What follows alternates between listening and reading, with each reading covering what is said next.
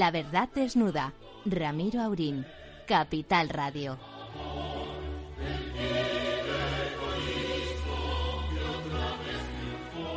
Muy buenas noches, amigas y amigos. Esa música que están ustedes escuchando es lo que hemos escuchado, pero cantado a capela, a voz en grito, bueno, con un pequeño cuarteto que acompañaba, y es el himno de Venezuela.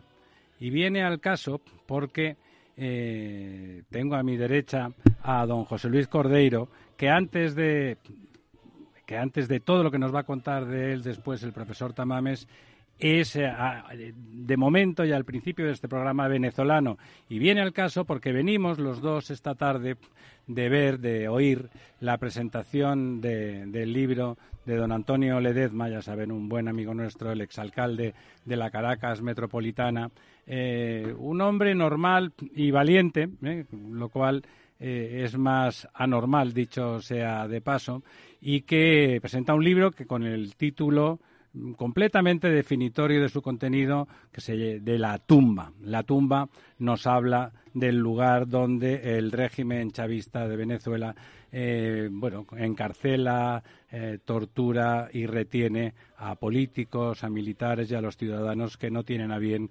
congraciarse con la dictadura. Don Antonio, ¿está usted ahí? Un gran abrazo, muchas gracias eh, por esta introducción, muchas gracias por habernos acompañado en este evento a casa llena, afortunadamente, porque no era fácil.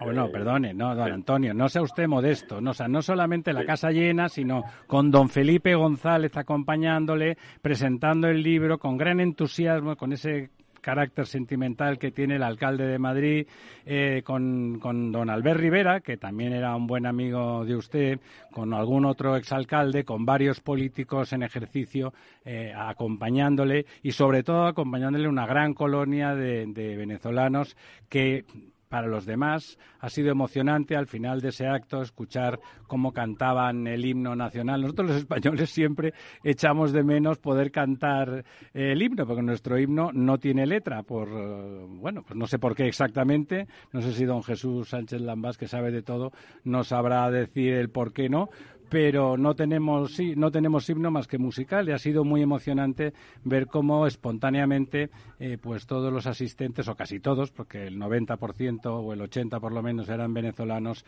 lo han, lo han cantado.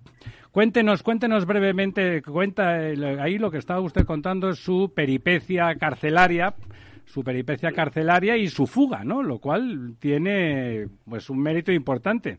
Eh, que, que, ese régimen que le pudiera usted chulear, si me permite la expresión castiza, y escaparse, pues tiene particular gracia, ¿no? Cuéntenos exactamente un briefing de, de, ese libro y por qué y por qué hay que comprarlo y leerlo. Todo el mundo que lo ha leído lo recomienda vivamente porque, bueno, parece ser que es realmente la expresión de un momento duro e intenso.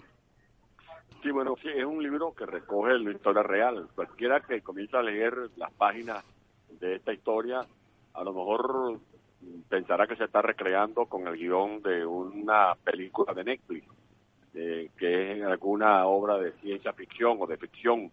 No, no, no, no es una obra de ficción, es la pura verdad.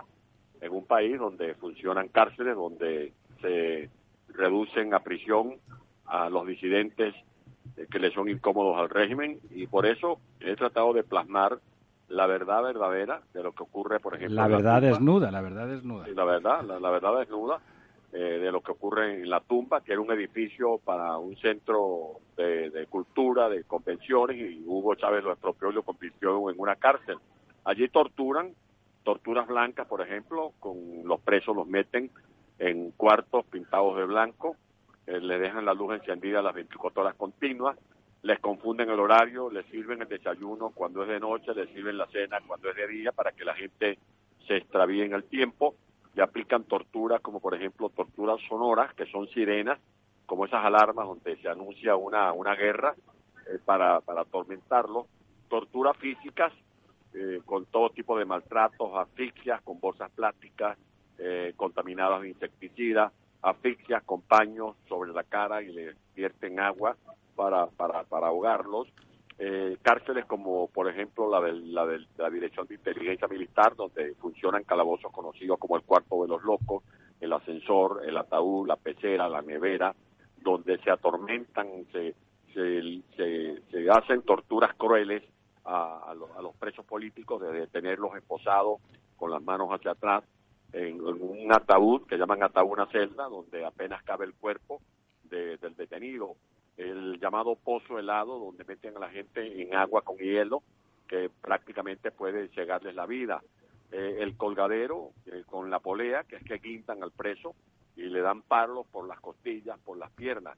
O sea, todo tipo de torturas que la gente tiene que saber que ocurre en un país donde Maduro dice que la situación se está normalizando porque funcionan unos bodegones, que se bodegones para que la gente que me escucha son supermercados donde se venden todo tipo de exquisiteces, a donde no puede incorporarse a comprar sino el 3 o el 4% de la población, porque más del 96% vive en condiciones de pobreza. Realmente, tal como lo cuenta usted, parece una de esas películas donde, en una especie de distopía, donde una especie de parque temático del mal y de, y de la tortura, ¿no? Realmente suena escalofriante. ¿Y cómo fue brevemente contado, cómo fue ese momento de cuando se fuga? ¿Cómo consiguió fugarse de semejante campo de concentración? Bueno, primero, eh, cuando uno está preso injustamente, la fuga es un derecho humano que se debe ejercer. Es la obligación de todo preso, incluso aunque sea eh, justa. así es, es la obligación. A mí me, me tuvieron preso por más de mil días. solamente me dieron el beneficio de una sola audiencia. En esa audiencia la Fiscalía de Maduro pidió para mí 26 años de cárcel con acusaciones absolutamente falsas había la amenaza de que me iban a secuestrar, un comando paramilitar que me iba a desaparecer, me querían presionar a cambio de libertad condicional siempre y cuando yo reconociera la directiva de la Asamblea Nacional Constituyente irrita que se había dado Maduro, yo me negaba a eso, hasta que decidí entonces emprender la fuga. Todo fue bien planificado, todos los detalles se previeron, por supuesto había un 70% de riesgo y por eso, bueno, yo digo que me fugué con Dios y su ayuda, porque este, pasar 40 alcabalas, recorrer mil kilómetros, lograr sortear tantas adversidades fue con la ayuda de Dios y con la fe y con el coraje con que uno tiene que asumir este tipo de desafíos. ¿Se, se fugó usted a pie y eh, a No, me fugué, me fugué, este, salí en un escondite que se habilitó en una camioneta, eh, luego fue trasladado a otra unidad, fueron siguiendo una ruta, sorteando algunos caminos o veredas, eh, pasando al Cabala. Eh, todo, todo estaba absolutamente planificado eh, hasta que llegué a la frontera con Colombia. Pasé el puente Simón Bolívar. Yo no quise fugarme por las trochas porque me, dijeron que era muy riesgoso, que si me llegaba a detectar un grupo guerrillero me iban a liquidar o me podían entregar al régimen de Maduro. De allí que fue una fuga y por eso lo, doy los detalles en este libro que se llama La tumba, lo pueden conseguir en Amazon, está también en las librerías y es un homenaje también a, los, un homenaje póstumo a, las víctimas de las torturas que fueron asesinados, que perdieron la vida, y es un reconocimiento a la lucha sostenida que ha venido poniendo al servicio de la causa por la libertad de Venezuela todo el pueblo de, mi país. Eh, pues eh, sé que está usted con la familia y no le quiero molestar más. Eh, muchas gracias. El acto de hoy, además, mucho más allá de la presentación de un libro que, por cierto, edita un buen amigo nuestro, don Manuel Pimentel, y su editorial Almuzara, que, bueno, que siempre está atento a las historias interesantes. A él le gusta mucho la historia, pero también la historia real, la historia contemporánea. También, eh, bueno, gloria a él, que seguro que, bueno, lo ha dicho la, la muchacha de la editorial que ha estado en el acto, que no tardaron cinco minutos en, darse cuenta que allá había una buena historia y que sin duda iba a tener una buena repercusión editorial, porque es de esas cosas que son importantes que se, que se, que se cuenten. No, ha mostrado usted una buena amistad con don Felipe González, que ha estado allí, que se ha presentado. No se prodiga demasiado, o sea que seguro que le considera a usted un buen amigo. Sí, sí, correcto. Hemos tenido. Felipe González fue mi abogado, incluso de manera generosa. Él y su esposa Mar han sido amigos de la causa de Venezuela, han estado muy pendientes, atienden las llamadas de la gente. De verdad que son absolutamente consecuente. Y yo diría, como lo reconocía hoy públicamente, que la causa de Venezuela eh, ha unido a los sectores políticos de España, con algunas excepciones, porque así como hemos tenido el respaldo del presidente Felipe González también ha sido consecuente.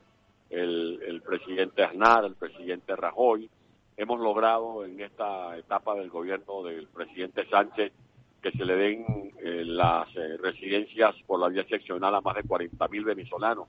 O sea que el trato de los españoles ha sido de verdad muy efectuoso y eso tiene que ver con los orígenes.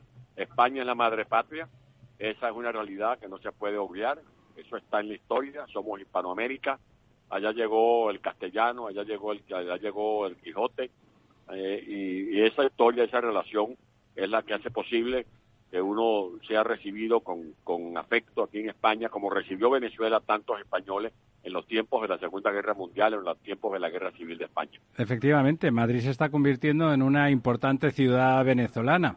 Además, bueno, pues una ciudad venezolana de venezolanos demócratas y rebeldes, ¿no? Que siempre es un tipo de energía muy positiva y esperemos que una vacuna contra contra populismos, como decía el alcalde Almeida, que se ha ido, Correcto. por cierto, con bueno, con media sonrisa al Bernabéu. No sabemos si a defender los colores del Madrid o los del Manchester City, pero, pero se ha ido para allí para cumplir con sus obligaciones de, de alcalde.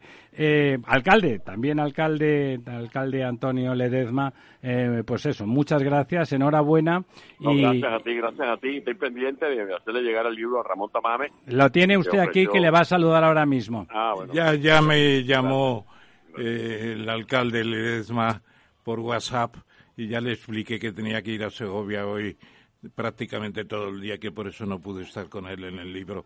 Me alegro mucho, querido alcalde, que tengas un libro nuevo sobre la mesa para que todos podamos conocer bien lo que ha sido ese especie de, de, de, de INRI contra los ciudadanos de Venezuela y de la democracia venezolana. Muchas gracias por tu presencia. Muchas gracias. Muchas gracias, don Ramón, y a todos los, a todos los amigos lúdicos que fueron muy, han sido muy consecuentes con nosotros. Un abrazo, Antonio. Hasta luego, gracias.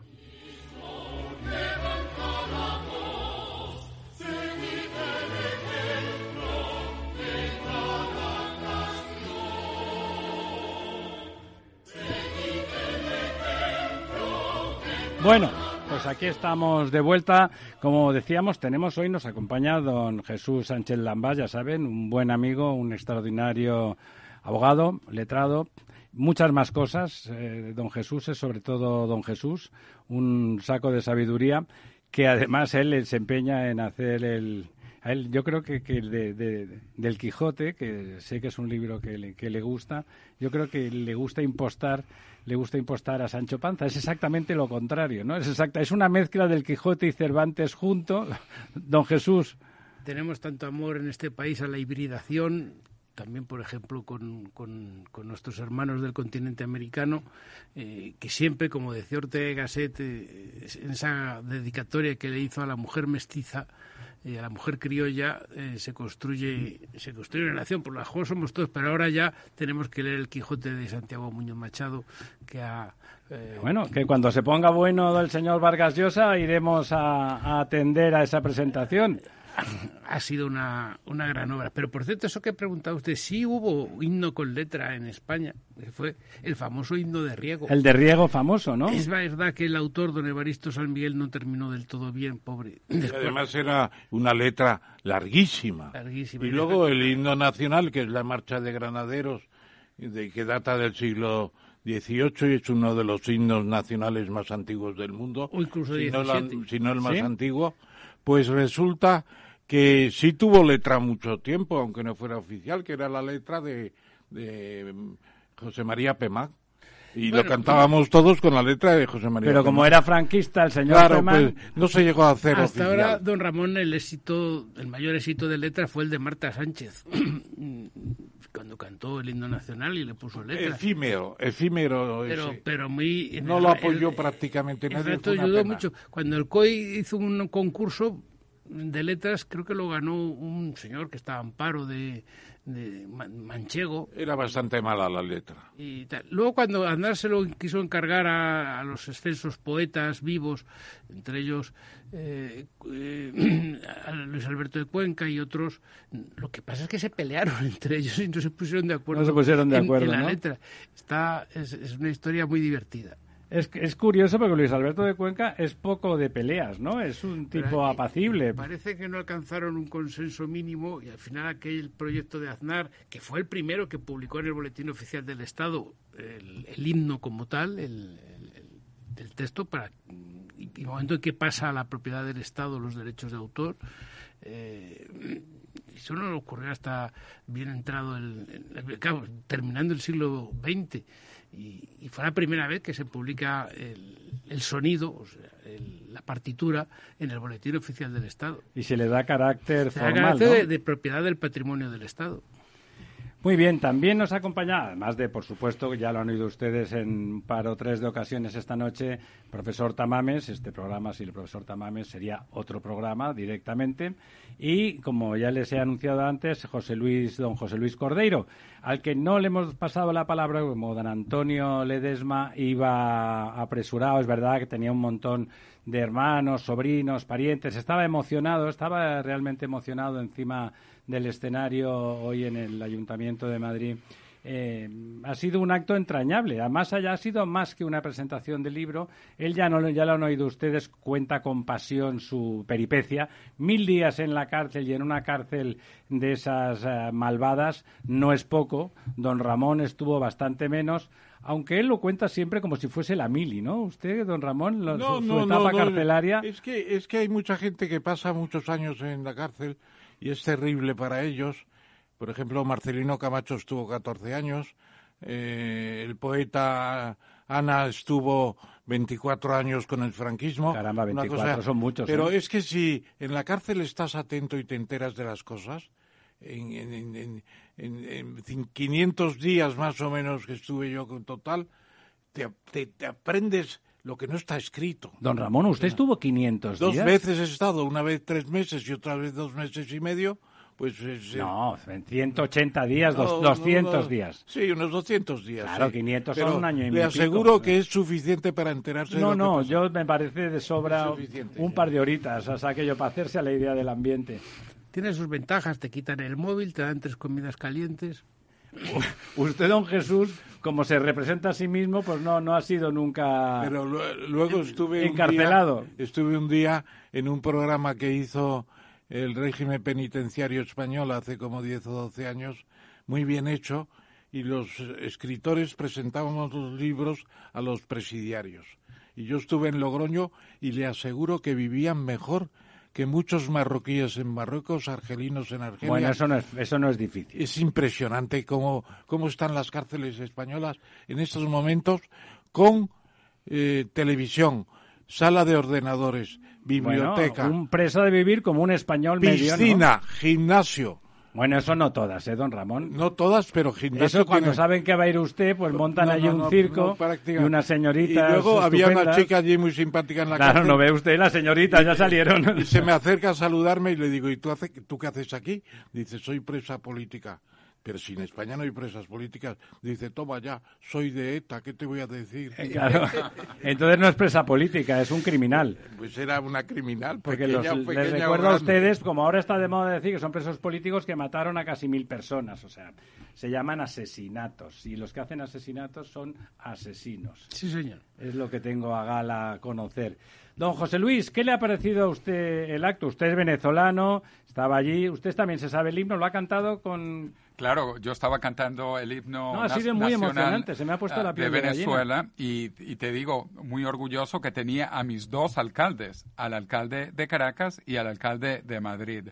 De hecho, te comento, eh, mis padres son emigrantes españoles. Mi padre de ascendencia gallega. O sea, que tú eres sangre española totalmente. Eh, realmente sí. Y mi madre segoviana, donde estuvo don Ramón Tamames hoy en la tarde. Mis padres emigraron de España cuando España era pobre y dictadura y Venezuela era rica y democrática. Y, fíjate cómo, cómo se ha volteado la tortilla. Ahora Venezuela es un país terriblemente dictatorial y terriblemente pobre y España, dentro de lo que cabe, es un país relativamente rico y relativamente democrático. Lo de relativamente democrático, don Jesús Luis. Eh, no lo diga muy alto eso. No, no, lo digo relativamente, pues porque, eh, eh, bueno, ahí está Podemos. Podemos bueno, ha sido financiado por, por Venezuela. Sí, pero exactamente, pero fíjese usted, o sea, hasta Podemos, si, si tiene un coro, un corifeo de tontos a las tres que le votan, pues está ahí. Y, pues eso es legítimo. Uno puede, quejarse. Te, puedo dar muchos ejemplos, pero yo no quiero hablar de política. Te voy a dar uno, pero sin extender, ¿no? Aquí, aquí, estamos encantados de que hable usted de política. No, no, pero yo quiero hablar de cosas mejores. Pero te voy a decir porque es una ofensa para la dignidad de Venezuela y de España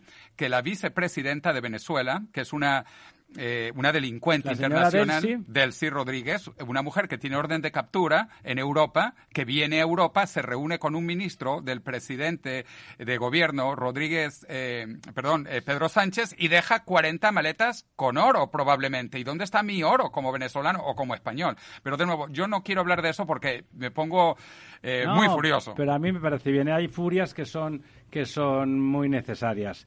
Eh, bueno, ¿le ha gustado el acto? El acto de, maravilla, realmente de una altura y, con un público espectacular, ya lo has dicho, tanto a nivel español como a nivel venezolano. Ha sido emocionante para todos, yo creo. Y la gente, los amigos de Antonio que se han presentado allí, lo han hecho de corazón. Albert resulta que es muy, Albert Rivera, es muy, muy amigo de la familia de ellos y estaba allí de verdad y sinceramente, ahora que está más relajadín y que no se dedica a esas y, cosas estaba, de la política. Está en, el libro, porque yo estaba leyendo el libro. Él, Sale Albert Rivera muchas veces citado y ni hablar de Felipe González. Claro, él, el Antonio le tiene auténtica devoción al presidente González, que estaba allí como un solo hombre en primera Y le visitaron en Caracas cuando él estaba preso y a Albert Rivera no le dejaron verle. Claro, la diferencia de estatura política entre Albert Rivera, que es amigo, eh, y, el señor González, pues es, es importante, ¿no? El presidente González, los años lo han hecho mejor, ¿no? O sea, a medida que han ido pasando, se, se ha ido, bueno, ha ido consolidándose como una presidencia que realmente hizo evolucionar el país cuando ha habido otros eh, sobre todo, bueno, un par que yo pienso que, que, lo han hecho y lo están haciendo retroceder. Eh, Ramiro, te voy a pasar la pelota ya que dices que te gusta de política. ¿Cómo te sientes tú, como español, que un ministro recibe a una delincuente internacional que no puede aterrizar en Europa y deja 40 maletas? Nadie sabe dónde están esas 40 maletas. Me pareció fatal, ya se lo digo, y lo pusimos a caldo en su momento en desde estos micrófonos. Ah, por supuesto, es una canallada. Pero ¿cómo puede eso existir? De hecho, como Roma no paga traidores, el señor Sánchez eh, a ese ministro que actuó evidentemente con, con, el permiso absoluto de presidencia, le ha dado puerta y de una forma bastante ignominiosa. No porque ese ministro no se merezca puerta ignominiosa. Eh, me va diciendo que sí, don Jesús, que calla muchísimo más de lo que sabe, que, sabe mucho. Eh, de todas formas, como decía usted, hace usted cosas muy interesantes y lo primero que va a hacer nuestro querido profesor, don Ramón Tamames, va a glosarle a usted brevemente para que vean qué cosas más singulares hace en España. ¿Cuánto hace que está don José Luis en España? Pues desde que murió mi padre en la dictadura chavista en Venezuela, hace siete años que he venido a vivir a Madrid, pero yo siempre venía porque mis padres se conocieron. Toda tu familia es, eh, es española, Española y viven todos en Madrid ahora. Entonces yo he venido desde pequeño, pero yo no había vivido aquí nunca hasta que falleció mi padre madrileño en Venezuela. Y ahí yo dije a mi madre, hay que sacarte porque te va a pasar lo mismo que... Es que no hay medicina en Venezuela. De hecho, no había ni siquiera vuelos aéreos. me tomó tres días poder volar de Miami a Caracas porque no habían vuelos. Todas las aerolíneas de Estados Unidos suspendieron sus vuelos y era imposible llegar a Venezuela. Pero de nuevo, yo no quiero hablar de muerte, yo quiero hablar de vida, que es lo que viene. Y tengo el placer de hace un cuarto de siglo de conocer a, a un español magnífico, mi, que se ha vuelto mi amigo, mi maestro, mi mentor, don Ramón Tamames, que le conocí en una reunión del Club de Roma hace un cuarto de siglo en Quito, Ecuador. Y me pareció el hombre más brillante de todo el Club de Roma. Y pues me volví amigo de él y eh, cada vez que venía a Madrid, pues buscaba reunirme con él. Como es como ves correspondido el cariño por parte de don Ramón. Preséntenos formalmente a don José Luis, don Ramón. Bueno, don José Luis Cordeiro es eh, muy conocido como él ha dicho ya, es un español nacido en Venezuela, un venezolano nuevo y además pues un hombre internacional, sobre todo con mucho conocimiento de lo que es el entorno del, del, conocimiento, iba a decir, una redundancia en apariencia, pero no, porque precisamente él se ha preocupado de, de saber qué está pasando en cada, en cada momento. Eh, estudió en el Instituto de Tecnología de Massachusetts, el MIT, como se dice normalmente, también en la Universidad de Georgetown, que está en Washington, en el INSEAD, el Instituto de Administración Pública en París, y luego terminó su tesis doctoral después de pasar por Japón en la Universidad Bolívar, pero eh, después de trabajar una temporada larga en la industria petrolera, como buen venezolano podríamos decir, pues ha tenido una actividad muy extendida en materias que hoy se llaman el transhumanismo, en una idea de saber qué va a ser el hombre en el futuro, si va a prolongar su vida, incluso se ha aventurado a decir que alcanzaremos la, la inmortalidad, cosa que yo le he dicho siempre que hay que estar muy dudoso acerca de eso. Pero él sigue en esas. A mí no me importaría, don y me decía, yo me presto de y me decía esta tarde, al llegar a, este, a esta emisora, que han tenido experimentos muy importantes con animales domésticos últimamente, de conservarlos mm, vivos, dormidos, congelados. Criogenizados, las famosas aquellas películas que veíamos cuando éramos su pequeños. Su último libro es Muerte a la muerte, en donde hace un canto, digamos, a la tecnología que nos puede llevar a ser inmortales. ¿Es posible? Es la pregunta. No es posible, es una realidad y estamos muy cerca. ¿De pues, qué, qué, es lo que estudió usted en el MIT, don José Luis? Eh, yo soy ingeniero mecánico, pero también estudié economía. En MIT hay que tener lo que se llama un major y un minor. Un doble titulación. Entonces, mi major, mi carrera principal es ingeniería mecánica, aunque ahora estoy más volcado a la biotecnología, y mi minor es economía. Y, y de ahí es donde quiero tanto también a Ramón Tamames, porque sus libros se utilizan, como usted sabe, no solo en España, sino en toda Latinoamérica. Iberoamérica que decimos aquí normalmente, porque lo de Latinoamérica fue un invento de Napoleón III para introducir la dictadura francesa en México.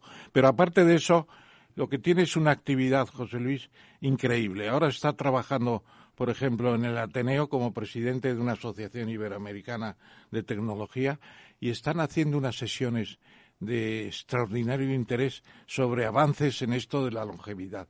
¿Realmente podemos llegar a una media de vida de 120 años el hombre?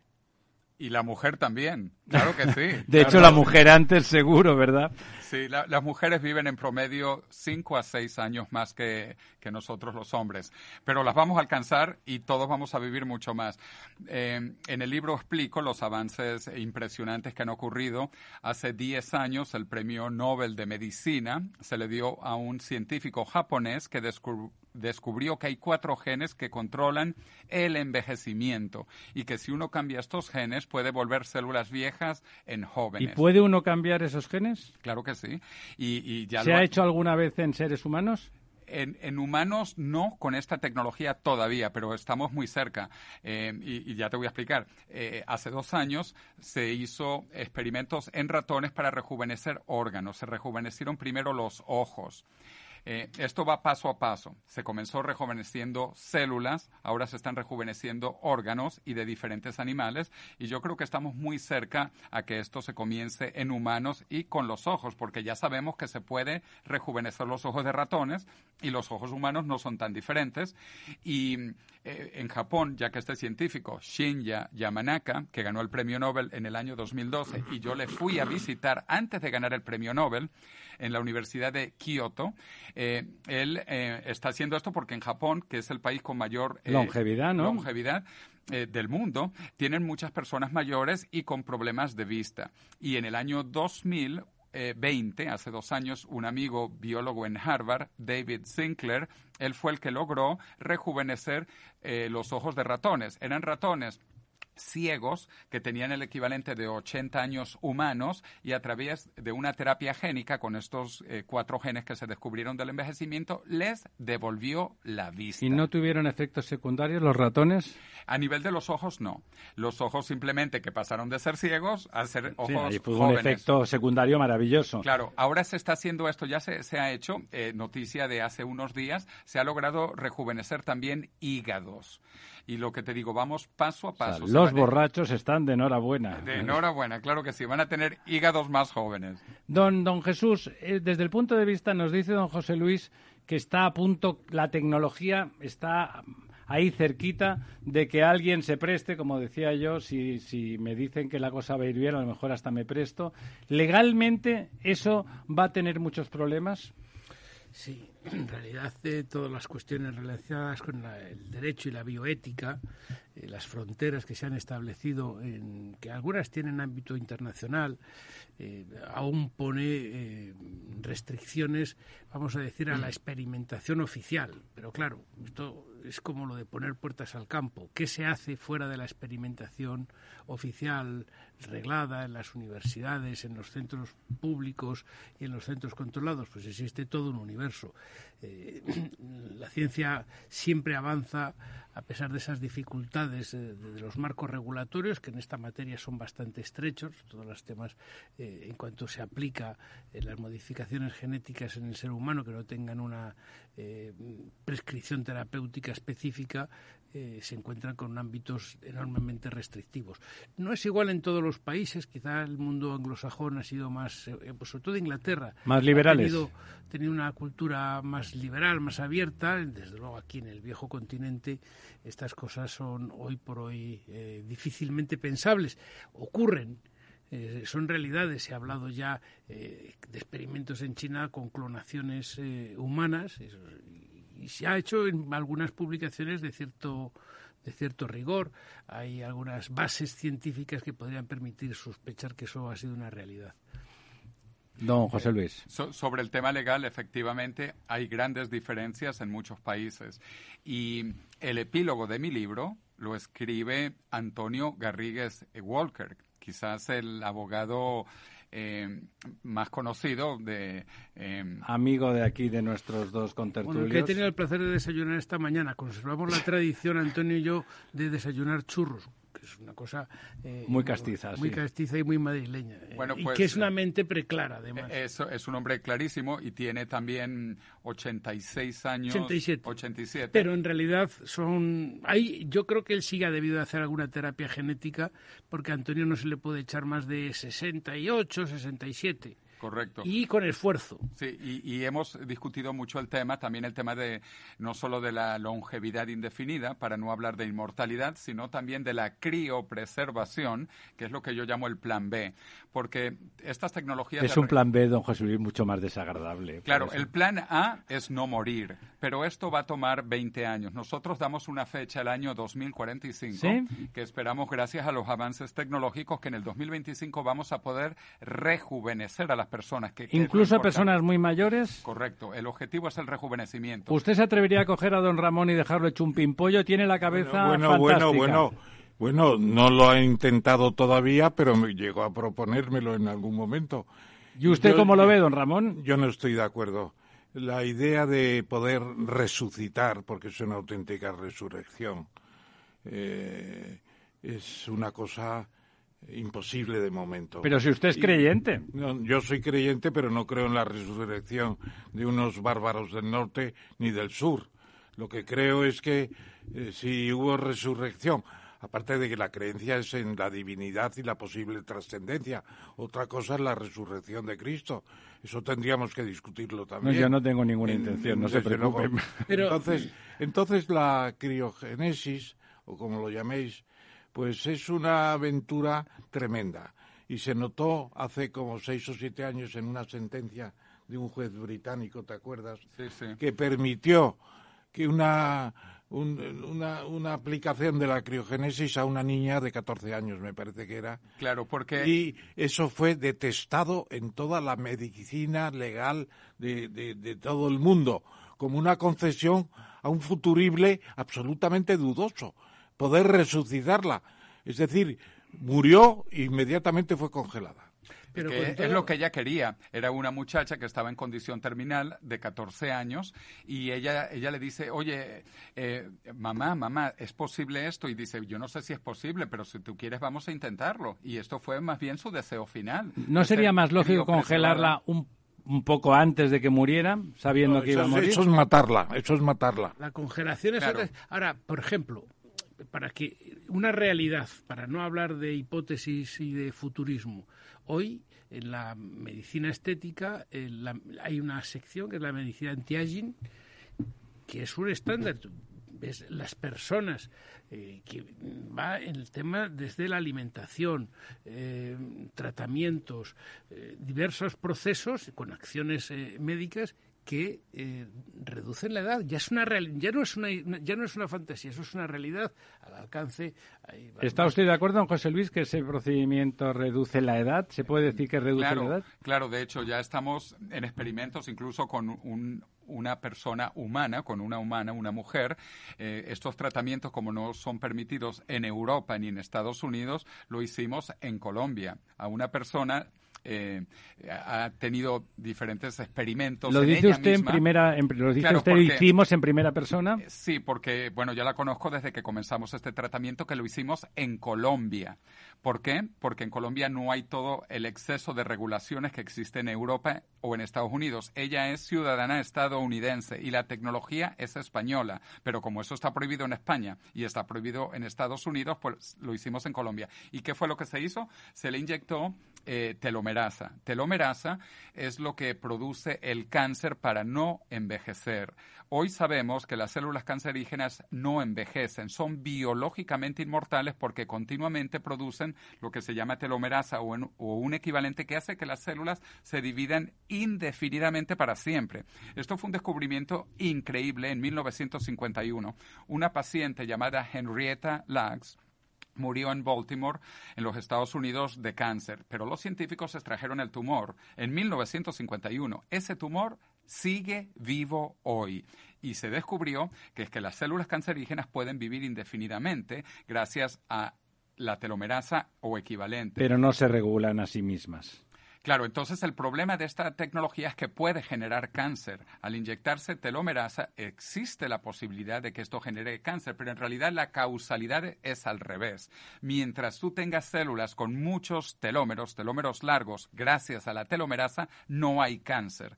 Es cuando tienes los telómeros cortos que las células quieren vivir y generan telomerasa de forma descontrolada. Descontrolada y esto produce un cáncer. Pero cuando la gente me dice que la inmortalidad es imposible, yo le digo, ¿pero cómo que es imposible? Tengo un tumor desde hace 70 años guardado. ¿no? Claro, y, y, no el tumor este que está vivo. Es que cualquier persona que tiene cáncer, además lo deben de saber, si no se destruyen todas las células cancerígenas, el cáncer regresa, porque las células cancerígenas no envejecen. Entonces, los que dicen que, que la inmortalidad es imposible, yo le digo, pues mira, estudia biología, porque el cáncer lo descubrió y el cáncer no fue a la universidad y ni siquiera se gastó un, euro para ser inmortal. Y por eso es que los que nosotros, los que estamos trabajando e invirtiendo en esto, eh, sabemos que estamos muy cerca, porque, repito, el cáncer descubrió la inmortalidad y no estudió y no gastó un euro. De manera que esto no va a ser difícil. Cuando descubramos bien los detalles, qué, qué es lo que hace el cáncer. Y ahora se está estudiando esto células normales y células cancerígenas y ver cuáles son las mutaciones genéticas que detienen el envejecimiento celular. ¿Cómo le va a esta señora estadounidense que Espectacular, tan espectacular que la vamos a tener aquí en España eh, a mediados de junio. Ella tiene una edad cronológica de 51, es decir, nació 51 años, atrás. Pero cuando uno le hace eh, mediciones eh, biológicas, como medir los telómeros, la longitud de sus telómeros, solo tiene 30 años. Y si yo la veo, le he hecho 30 años. La, ves, de hecho la puedes buscar. ¿Está hecha un pibón? Eh, eh, eh, además que es una mujer muy hermosa, se llama Elizabeth Parrish. Ya, ya está contratada para venir a la verdad desnuda. Bueno, ha sido contratada pero, que no sea, desnuda, desnuda. Pero que no sea literal. Es decir, a este programa... Si ella quiere venir desnuda, pues muchísimo mejor. en Capital Radio. A usted a mí no nos importa, yo lo digo por Ramiro. No, yo... Yo lo, yo lo que creo que, eh, que, esto de la telomerasa que es conocido hace mucho tiempo y es, se, relaciona con los cromosomas y se mantienen en vida hasta que la telomerasa, por así decirlo, empieza a declinar el abastecimiento.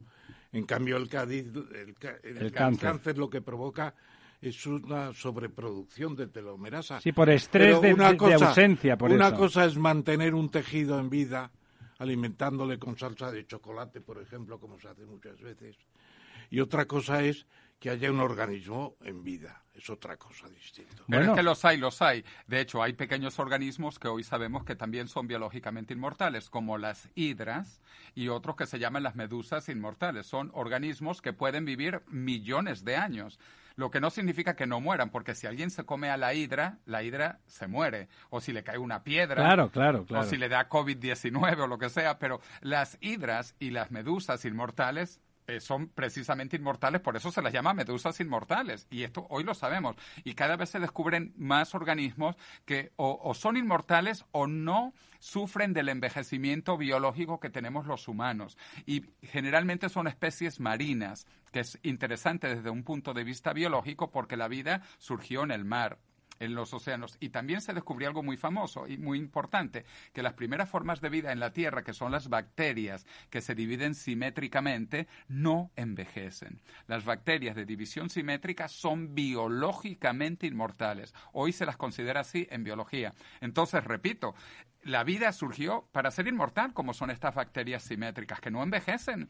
O eh, las pero, pero las, las bacterias se suceden unas a otras por mitosis, por separación. Por división, Son nuevas, nuevos entes, no son siempre la misma bacteria. Bueno, es que estas eh, eh, bacterias tienen cromosomas circulares. Al tener el cromosoma circular, no tienen comienzo ni fin, no tienen, por lo tanto, telómeros. Por lo tanto, no les hace falta la telomerasa. se subdividen. Claro, entonces cuando se subdividen, efectivamente... son nuevos seres, no son el mismo ser. Claro, pero la hija es exactamente igual a la madre, porque los cromosomas... y según eso la especie humana es inmortal, porque los padres garantizamos la continuidad de los hijos. Claro, pero usted no es igual a su hijo. Cada vez menos. Ni, sus hijos son iguales claro, a Hay, hay... Afortunadamente. La suya es fiscal. Nosotros tenemos inmortalidad de especie bueno. pero bueno, hemos pasado de la economía a ser fiscal, eso es un, progreso importante. Bueno, de hecho, otra cosa muy importante, don Ramón, eh, las células más importantes, que son las células germinales, las células germinales, eh, a diferencia de las somáticas, las células somáticas, que es el cuerpo, 99.9% de nosotros somos células somáticas, pero las células germinales, que producen los espermatozoides en los hombres y los óvulos en las mujeres, tampoco envejecen biológicamente. Y se les llama así. En biología se dice que las células células germinales son biológicamente inmortales. En los humanos, en los sapos y en todos los animales son biológicamente inmortales. Ese es el nombre técnico, porque no envejecen. ¿Dónde está usted desarrollando sus investigaciones, don José sí, Yo personalmente no estoy investigando, pero conozco todos los investigadores de estos importantes a nivel mundial. Pero está usted trabajando en la aplicación de esas tecnologías. Claro, y en la promoción de esto y en inversión de startups, compañías que están surgiendo con, estos nuevos tratamientos. Em, estamos en, en, la industria más grande del mundo en los próximos 20 años. Esto va a ser lo más grande que jamás ha visto la, la humanidad. Y ahí me gusta comparar. Hace 20 años, don Ramón, cuando nosotros nos conocimos, la industria más grande del mundo era las energéticas, las compañías energéticas. Estaba Exxon, eh, British Petroleum, Shell, etcétera, etcétera. Hoy las compañías más grandes son las tecnológicas.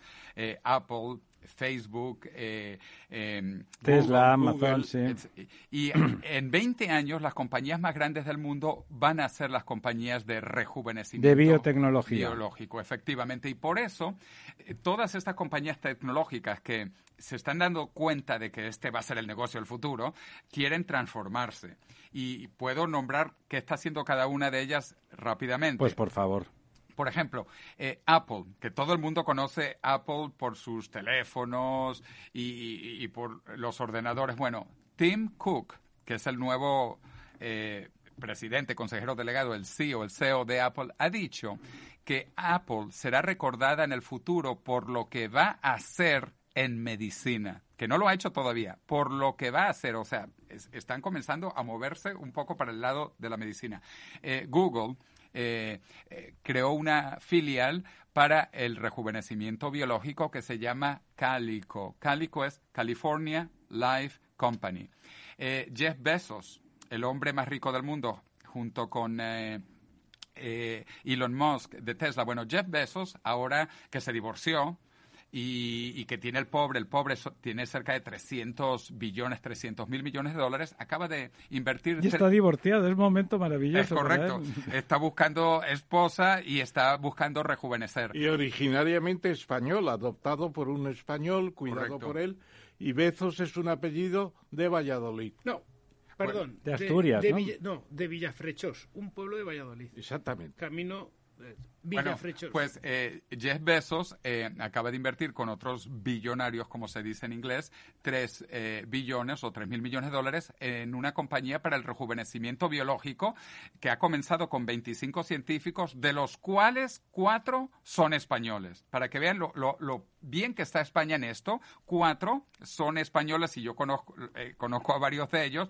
y, les he invitado a eventos. ¿Y dónde se han ido a trabajar? Bueno, fíjate, les ha multiplicado por 10 el salario. Vale. Eh, científicos, por ejemplo, Manuel Serrano, un gran científico que dirigía un centro de biología molecular en Barcelona eh, eh, y que ganaba muy bien para un científico español que gana muy mal, eh, ponte tú, para no decir los números, pero que estuviese en 100.000 euros, bueno, pues Jeff Bezos le está dando un millón de euros. Así, por 10 les ha multiplicado el salario.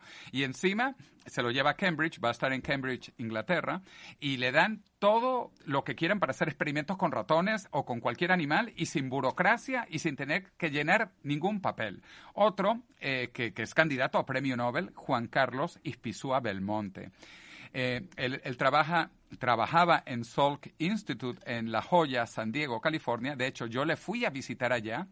Y, tiene un equipo de 40 científicos trabajando en rejuvenecimiento biológico de animales. Y yo le hice esa pregunta que me dice también don Ramón. Eh, él me presentó a sus científicos japoneses, chinos, hindúes de India y muchos españoles. Y yo les pregunto, jugando el abogado del diablo, les pregunto, ¿y ustedes creen que esto de la eh, inmortalidad y el rejuvenecimiento biológico es posible. Y me dijo, que no me olvidaré, un científico chino trabajando allá con él me dijo, no, no lo creo, lo estoy haciendo. Y me mostró ratones que han rejuvenecido. Imagínate tú lo profundo que me dice, no, no lo creo, lo estoy haciendo. Y esto dirigido por un español, Juan Carlos Ispizúa Belmonte, que también ha, dejado este centro de investigación famosísimo, Salk Institute de Jonathan Salk, eh, para irse con Jeff, Bezos. Y le paga diez veces más. Diez veces más y para hacer lo que quiera sin restricciones y sin, tener que buscar eh, dinero ni público ni del gobierno. Hablando de chinos, decía don Jesús hace un momento que en China eh, había noticias de que se habían intentado eh, clonaciones humanas. ¿Tienes que se hizo, claro, eh, eh, no fueron clonaciones lo que se hizo a través de una tecnología que también fue descubierta en España, CRISPR, el famoso CRISPR. Abrir el cromosoma. Por un científico español, Mojica, de, creo que es de Alicante, y, bueno, el, el, premio Nobel de Medicina de un año, dos años atrás, se le dio a científicos que trabajaron en CRISPR y no se incluyó al español. De forma muy justa, se, comentó. muy injusta, claro. Además, bueno, está bien que se lo hayan dado a dos mujeres, pero había un hombre y español y no se Sí, la corrección política contemporánea roza la estupidez. Bueno, pero lo de CRISPR es, fascinante. Este científico chino, eh, eh, bueno, ya se sabe que hay algunos tipos de genes que no permiten o que hacen casi imposible que eh, a una persona le dé SIDA. O sea, que el virus de inmunodeficiencia eh, humana se quede en las células del cuerpo. Entonces, este científico chino, ubicando esos genes, hizo una mutación con CRISPR y a dos eh, bebés por fertilización in vitro, le hizo esa mutación de manera que ellas no fueran a tener VIH, VIH. Entonces, claro, le pusieron en la cárcel al médico, pero bueno, esto es al, estilo chino. Eh, eh, yo eh, acabo de leer que ahorita iban a, iba a salir ya de la cárcel este año, porque los chinos hacen muchos experimentos y este científico que logró, por decir así, curar de VIH a unos bebés antes de que nacieran. Porque pues los bebés bien. eran hijos de, de personas con SIDA. No, no, eh, eh, es interesante. No, no tenían eh, SIDA, pero era como para prevenir. En realidad, el científico lo que quería era hacer experimentos. Ya. Eh, que ah, yo no lo veo tampoco bien que haga esto en humanos. Sobre porque- todo gratuitamente, ¿no? Si... Correcto. Entonces el gobierno chino sí lo puso. Esto fue en el año, fue antes de COVID, ah, en el año 2018-19, pero ahora salió una noticia que ya lo van a liberar y que, claro, van a seguir haciendo experimentos, pero científicamente esto es, esto es importante. Hoy sabemos cómo genéticamente eh, no permitir que aparezcan enfermedades, cierto tipo de enfermedades, inclusive pues el VIH y el SIDA. Y, y yo creo que esto es indetenible, porque al final la gente eh, no va a querer que sus hijos tengan VIH o que les dé malaria o incluso cáncer. Estas técnicas de rejuvenecimiento se podrán aplicar, nada, si yo diría por- con su entusiasmo, del que no tengo por qué desconfiar, me imagino en cinco años una capacidad de ya actuar muy seriamente en muchos aspectos de, ese, de ese contraenvejecimiento, digamos. ¿Eso se podrá aplicar en personas eh, ya envejecidas o solo en personas que todavía están en un proceso relativamente joven? Bueno, eh, en todas las personas vivas, en el momento que tengamos las tecnologías, en todas. De hecho, hace mm, cerca de 10 años, también a, una a unas personas centenarias, utilizando esta técnica que se llama hoy en día reprogramación celular, a través de estos cuatro genes que controlan el envejecimiento, se suelen llamar OSMK, eh, los factores Yamanaka, por el científico Shinya Yamanaka que lo descubrió. Bueno, agarraron eh, células viejas de humanos, eh, pero células de la piel. No se ha hecho con todo el cuerpo porque todavía no se sabe. Epiteliares, sí. Correcto, no se sabe hacer con el cuerpo, apenas se está comenzando a hacer con diferentes órganos y ya se ha hecho en diferentes órganos en ratones.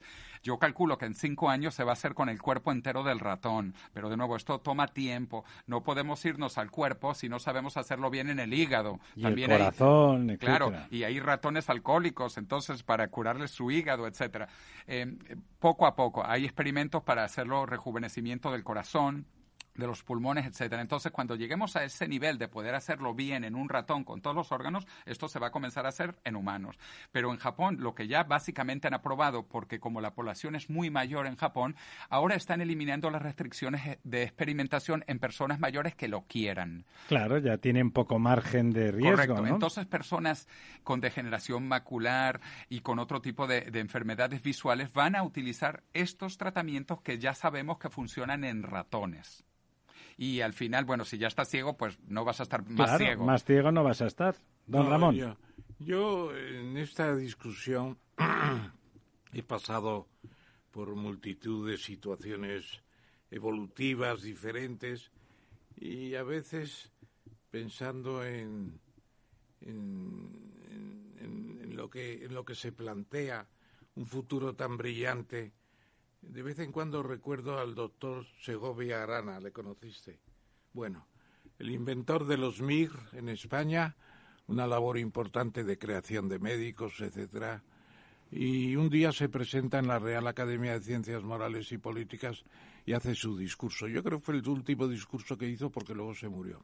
No se murió como consecuencia del discurso ni cosa parecida. Y no se Pero rejuveneció. dijo, se acaban las enfermedades, vamos a controlar el cáncer, no va a haber enfermedades ya. Y yo me permití decirle, doctor, eh, no estoy de acuerdo, porque lo que pasa es que el planeta está enfermando. Y el planeta está mucho peor que antes porque tiene problemas de eh, saturación de gases de efecto invernadero, tiene problemas de difusión de toda clase de virus y de contagios entre humanos y no humanos, tiene problemas de obesidad obsesionante, al mismo tiempo que un hambre resi- mm, re- Sí, sí, pobreza alimentaria en el resi- mundo. residual, no me salía la palabra, residual, etcétera.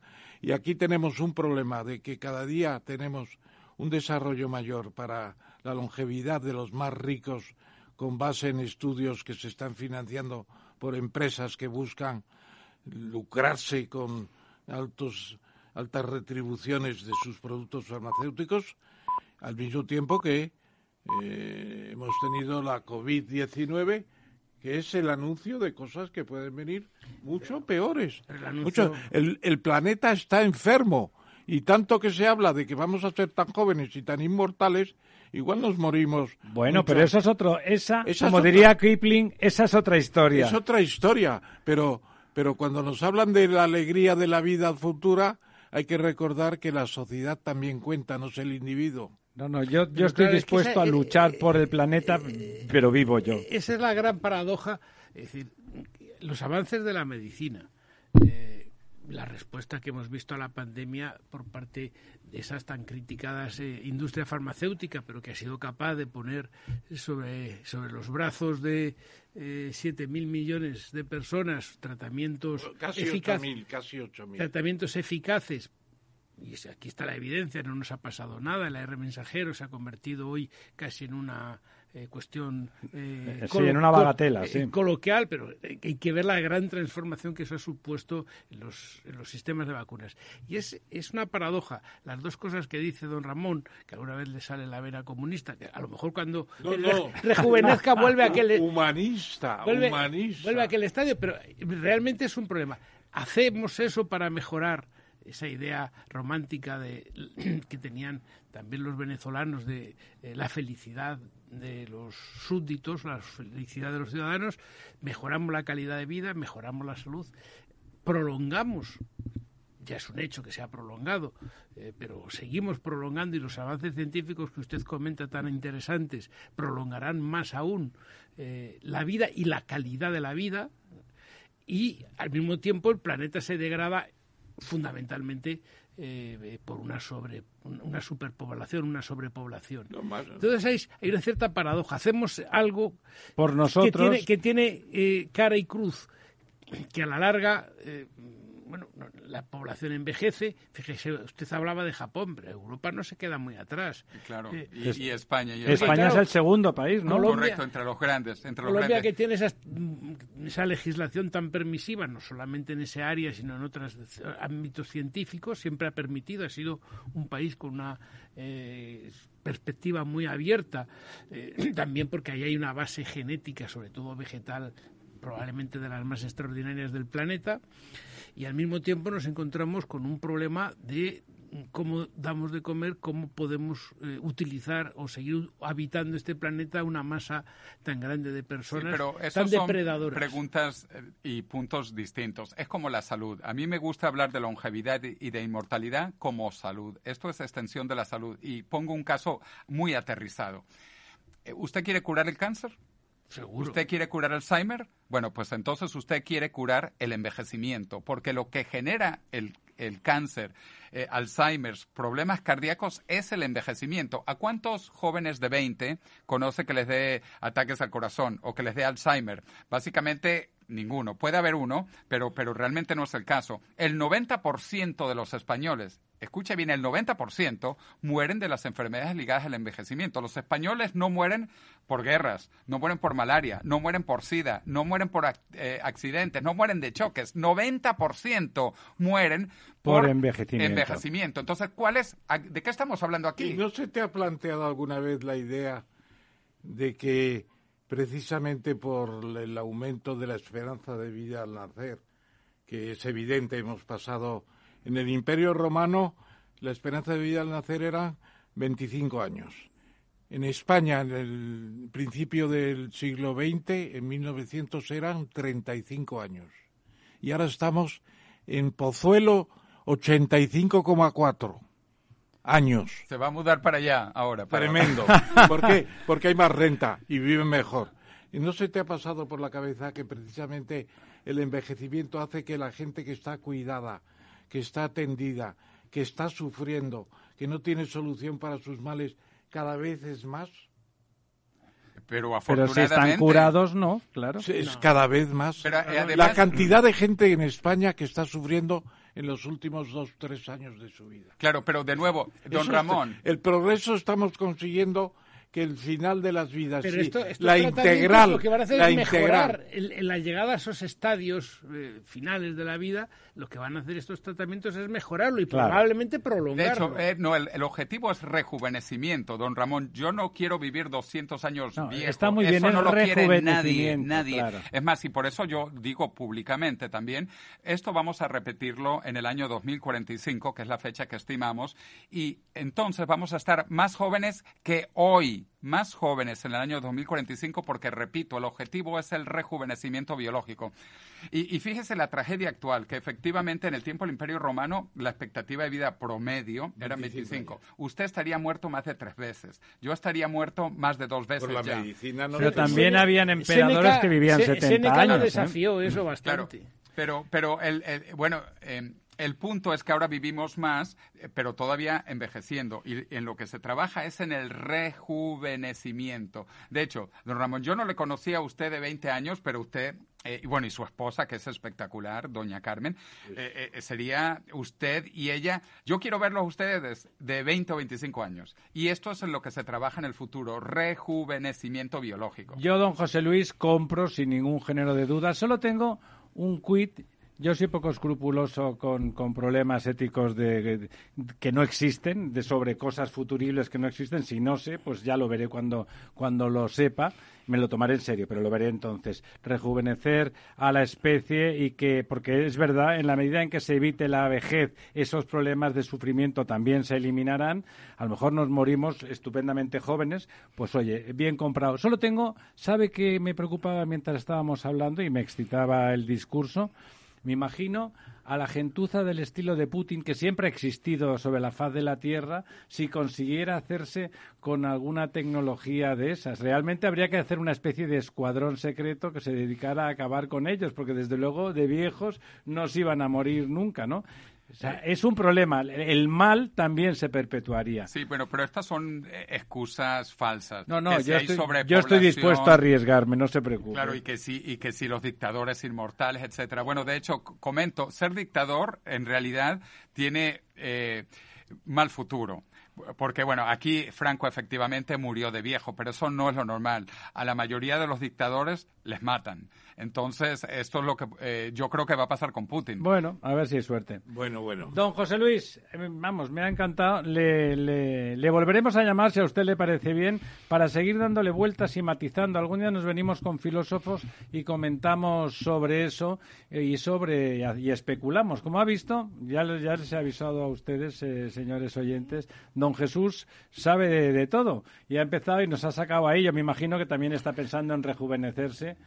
No, no, no, no. ¿No? Eso tengo como. eso que ¿Usted también se está quitando de rejuvenecerse? No, no, no. Eso que decía Zaña, es decir, lo único que te mantiene bien es leer eh, y hacer algo de ejercicio y hacer una vida sana, pero sobre todo divertirte con lo que haces en la vida.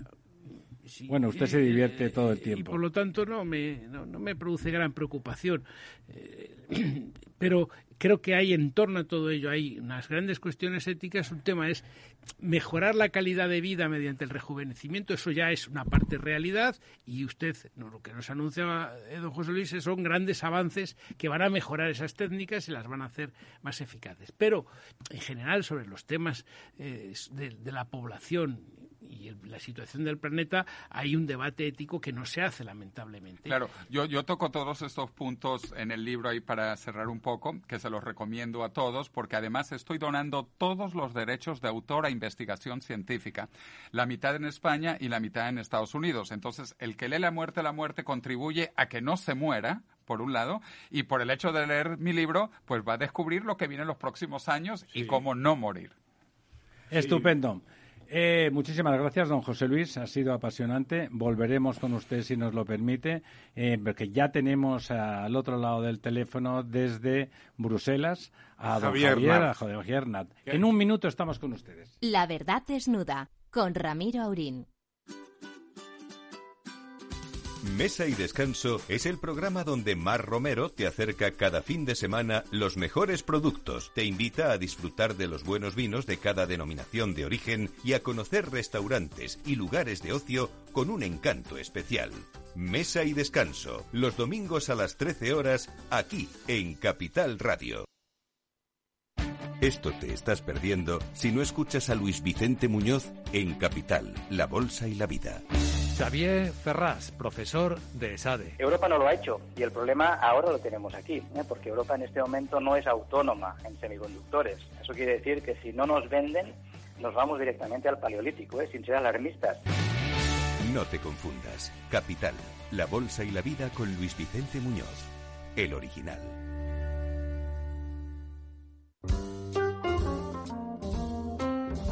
La verdad desnuda con Ramiro Aurín. Bueno, pues aquí estamos de nuevo. Mm, le pedimos disculpas, pero estamos, bueno, él como don, nuestro invitado siguiente es un avanzado siempre, es un aventurero intelectual y espiritual y seguramente de, de los otros, de los de los físicos. Don Javier Nar, ¿está usted ahí al otro lado del teléfono? Aquí, aquí estoy, Desde en Estrasburgo. En Estrasburgo, exacto. Yo he dicho Bruselas y, siempre, siempre, no sé por qué, sabiendo que es usted eurodiputado, no, lo normal es que esté usted en Estrasburgo. Eh, Javier Nart, al que él no se acordará de mí, pero nos conocimos alguna vez cuando él era un habitual de las televisiones, es un- una persona y un personaje porque tenía eh, don Javier siempre ha sabido cultivar su perfil con dándole un carisma mm, eh, muy muy querido y muy muy controlado, ¿no? O sea, muy controlado. Es un personaje lleno de pasión siempre en sus presentaciones y en sus defensas de- del tema que sea. Se puede decir que es capaz de defender lo que haga falta. Eh, en principio se supone que él, como es un es como una especie de justiciero en el buen sentido de la palabra, se supone que defiende siempre eh, temas que como mínimo él crea que son que son justos. Siempre los defiende con gran pasión y a mí siempre me pareció que era con una pasión como don Javier también es letrado como don como don Jesús y claro con esa con esa performatividad que solo los buenos abogados saben darle al lenguaje. Muchísimas gracias por estar con nosotros esta noche. Don Ramón, le doy la palabra para que haga muy breve presentación de nuestro invitado Sí, porque sí, es muy sí. conocido en España. Es muy conocido, efectivamente. Eh, querido Javier, bienvenido a la mesa redonda de la verdad desnuda. Es una alegría tenerte con nosotros. Sobre todo, Javier es una persona viva, que, que- que entiende de casi todo, que sabe de casi todo, que ha estudiado muchos problemas diferentes. Muy joven estuvo ya como corresponsal de guerra en países como Yemen, Zimbabue, Líbano, Palestina, Camboya. Luego estuvo muy ocupado sobre todo en los territorios de Palestina, estudiando la situación eh, en que se encuentran los originarios de un territorio que a partir de 1919 empieza a cambiar con la llegada de los judíos, el movimiento sionista, etcétera, y luego tuvo una intervención en la televisión que a mí me fa- fascinó. Me fascinó el programa aquel de Tribunal Popular. Tribunal Popular dirigido por Fernández Deu y él tenía un papel importante en esa sesión, como luego la tuvo en otros programas de televisión parecidos más o menos. Ha estado con los ciudadanos, con es, es, eh, parlamentario europeo por ese grupo inicialmente y luego ya con un grupo de Europa Renueva. Y todos los días Javier nos da ideas importantes y conocimiento de extremos meticulosos sobre qué pues, está pasando en el, en el Mato Grosso o qué pasó el pueblo español en armas contra Napoleón, que es título de libros suyos fantásticos en muchos sentidos. Muchas gracias. Y yo te haría la pregunta, querido Javier, ¿cómo veis desde eh, Europa, el corazón de Europa parlamentaria, Estrasburgo, Bruselas, cómo veis una guerra que no se puede terminar, que las Naciones Unidas no tienen capacidades para terminarla por el derecho de veto y que la OTAN no puede, tiene posibilidades de terminarlo porque no hay ningún socio de la OTAN in- em, incluido ahí, aunque tampoco lo había en el caso de Afganistán o de Irak. ¿Y qué pasa? ¿Cuándo va a terminar esta guerra y cómo?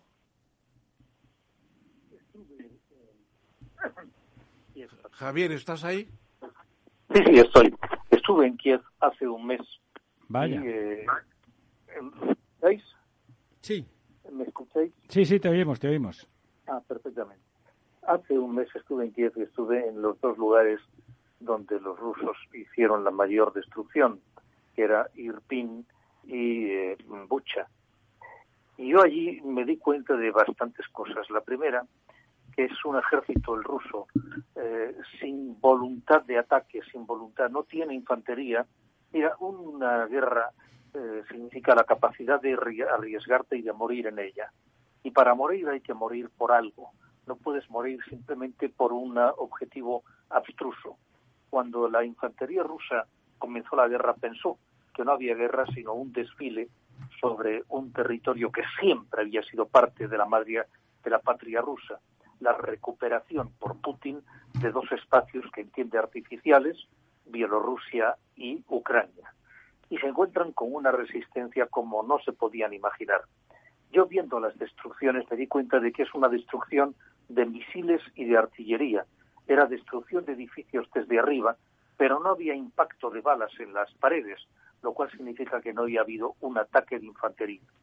La destrucción de los carros de combate me dejó atónito, he visto en mi experiencia de guerras que han sido 25 años, cómo se destruye un carro de combate, un T-55, un T-62, un T-72, un T-80, los BRDM, los BRP.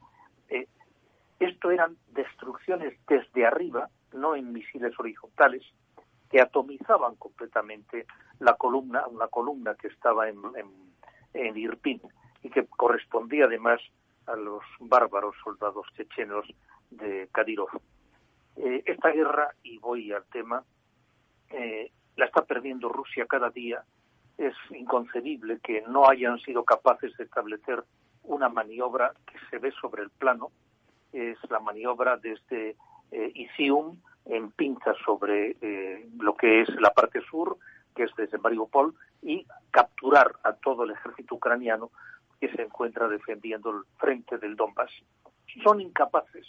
Entonces, un ejército hiperpotente, aparentemente, pero con una serie de deficiencias.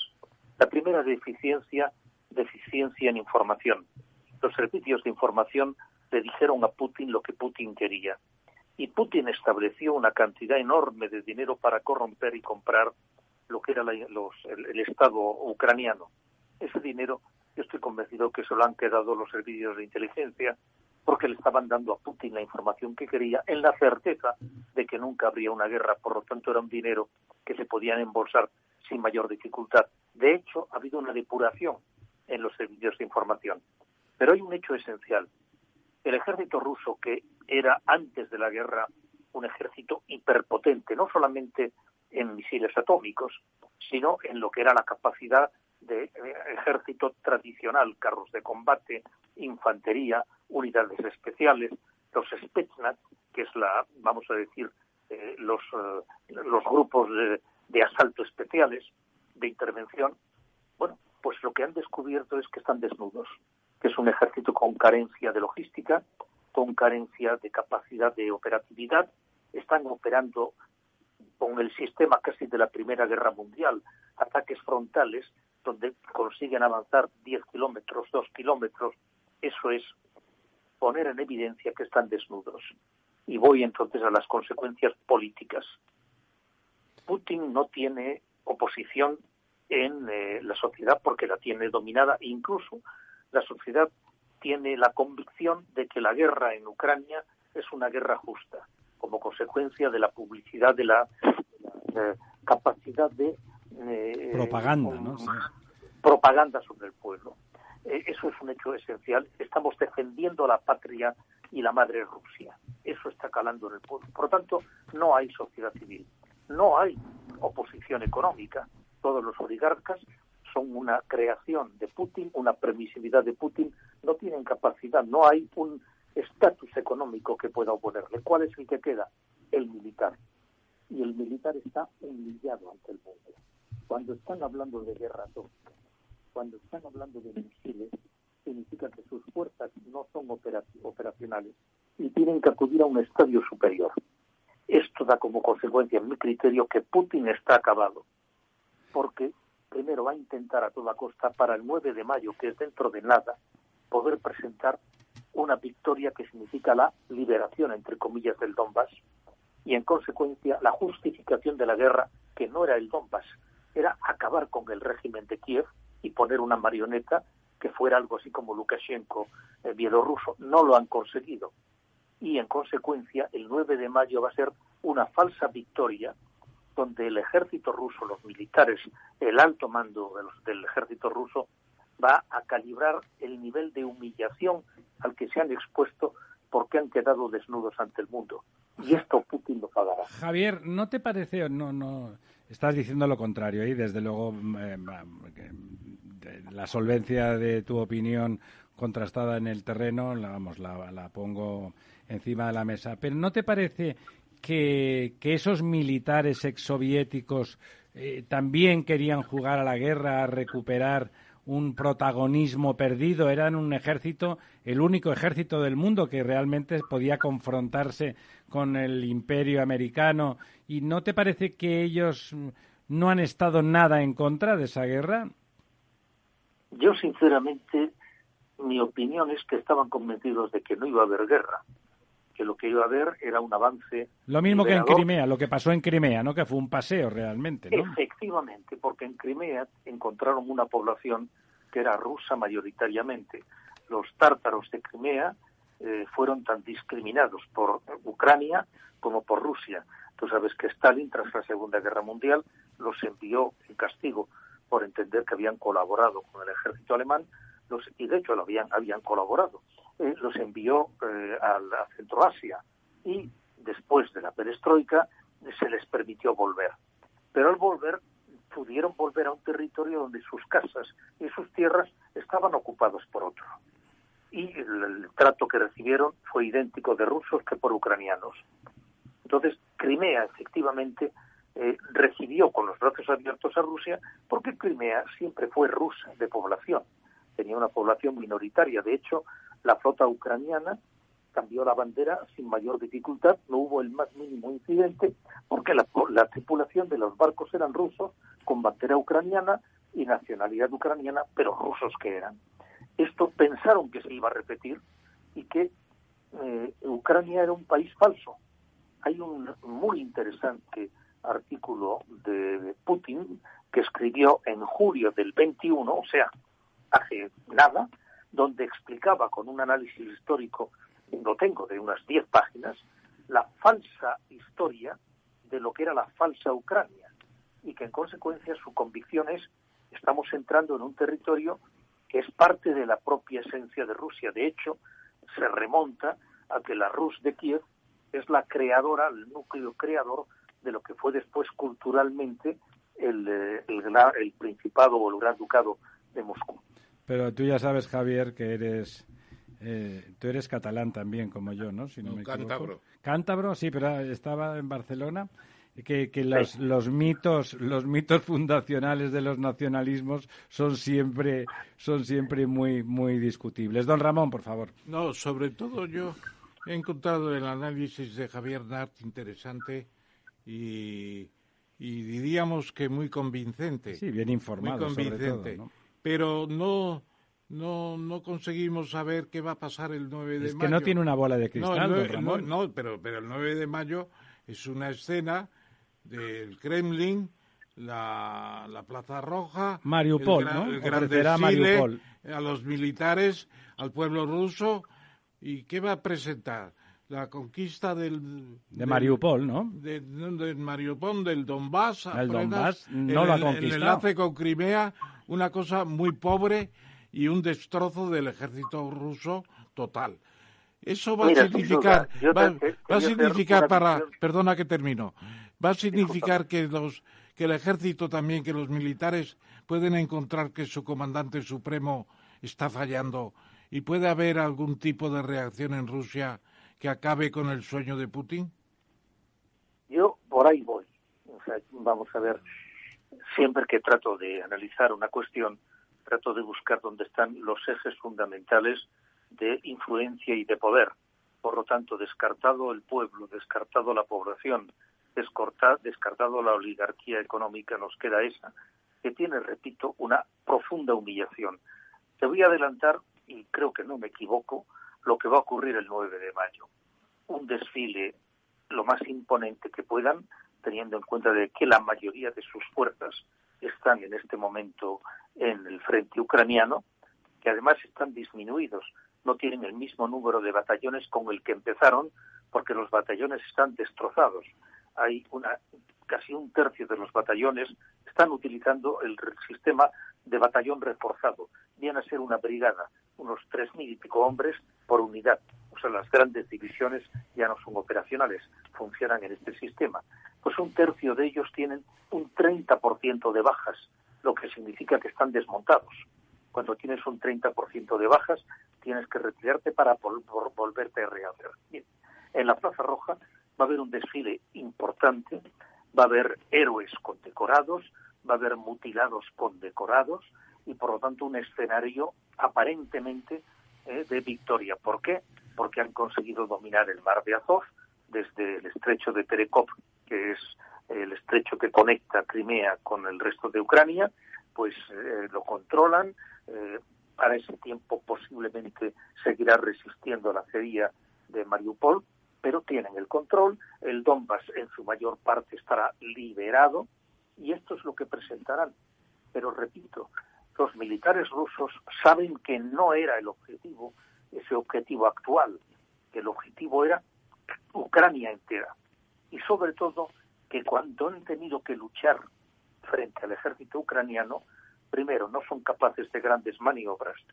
Si tú observas el escenario, fíjate, de la Segunda Guerra Mundial, eh, dices, bueno, aquí lo que ha habido es un espacio ideal para carros de combate, es una planicie absoluta, tuvieron un punto de complicación a finales del mes de marzo con ocasión de la Rastrutitsa, que es el barro por el deshielo, pero cuando comenzó la guerra, yo estuve allí, era frío y por lo tanto el terreno plano absolutamente, duro, ideal para carros de combate. Entre el escenario bielorruso donde había maniobras rusas, soldados, y Kiev había 140 kilómetros de ningún impedimento geográfico y desde la propia Rusia 240 kilómetros.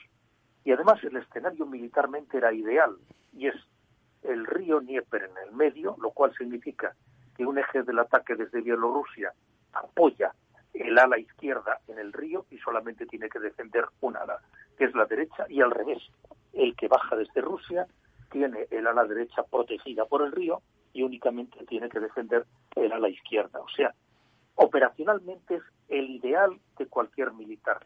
Pues no fueron capaces de llegar a Kiev. Se pararon en Irpin y en Buchan. Incluso las tropas aerotransportadas que llegaron al aeropuerto de Kiev y que en parte estaba ocupado ya por ellos, no fueron capaces de conectar con ellos, que es la, esencia, porque no eran capaces de operar en ese territorio, a pesar de que era ideal para un despliegue de carros de combate. Esto los militares, por mucha parafernalia y fanfaria en la Plaza Roja, son conscientes.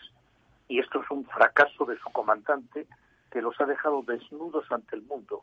La humillación es absoluta con unas victorias pírricas con una enorme cantidad de bajas y con algo muy importante, economía.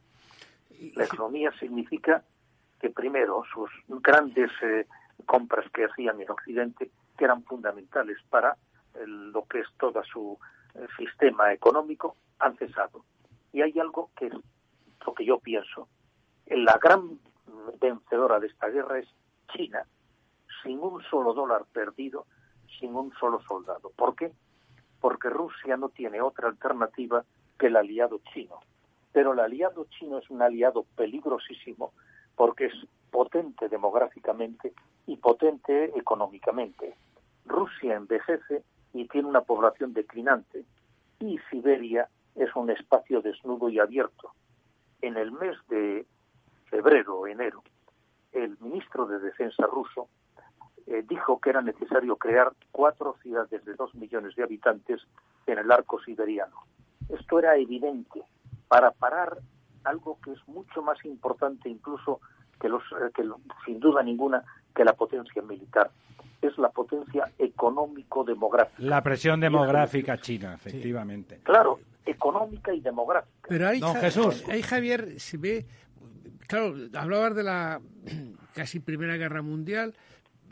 Es verdad que en, en la Segunda Guerra Mundial hubo escenas de extraordinario heroísmo en la defensa de algunas ciudades rusas, pero sin embargo, después de aquello, el, el ejército ruso no ha gozado de gran prestigio y la historia de, de, de Kabul eh, la- o la historia de Afganistán es verdad que son terrenos muy distintos. Allí verdaderamente es difícil tener éxito, eh, pero Tampoco lo americano, ¿eh?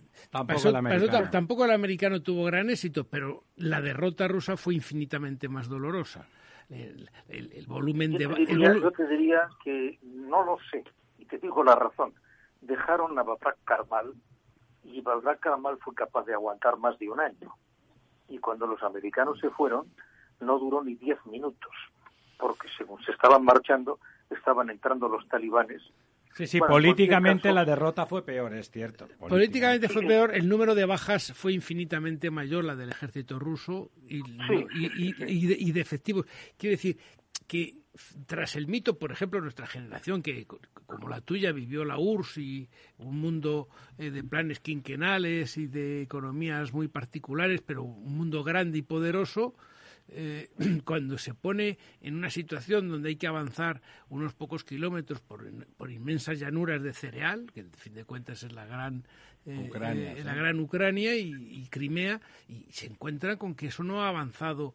Fin, allí no estamos hablando de grandes montañas ni de eh, Nada. accidentes de grandes nada. envergaduras, y realmente para una infantería moderna y, te- y empiezas a verlo esto como una película, como aquella película que ya vimos de la invasión de Irak, que todo era con bombardeos desde barcos, cuando lo hacía Estados Unidos, bombardeos desde barcos, los aviones Mira, soltando el- las cargas el y, volviéndose a casa. El escenario actual es el escenario donde el mariscal von Manstein hizo una operación extraordinaria y desde la parte sur, desde lo que más o menos al norte de Mariupol, desde Zaporilla, hizo un avance eh, que cogió por el flanco a las fuerzas rusas que tras Stalingrado habían avanzado casi hasta el Dnieper y los destrozó en una operación de maniobra y maniobra en profundidad.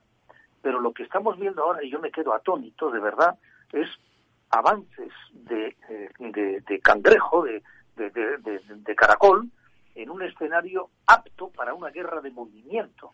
Aquí no hay guerra de movimiento, contempla el mapa y lo que te das cuenta es que son avances frontales.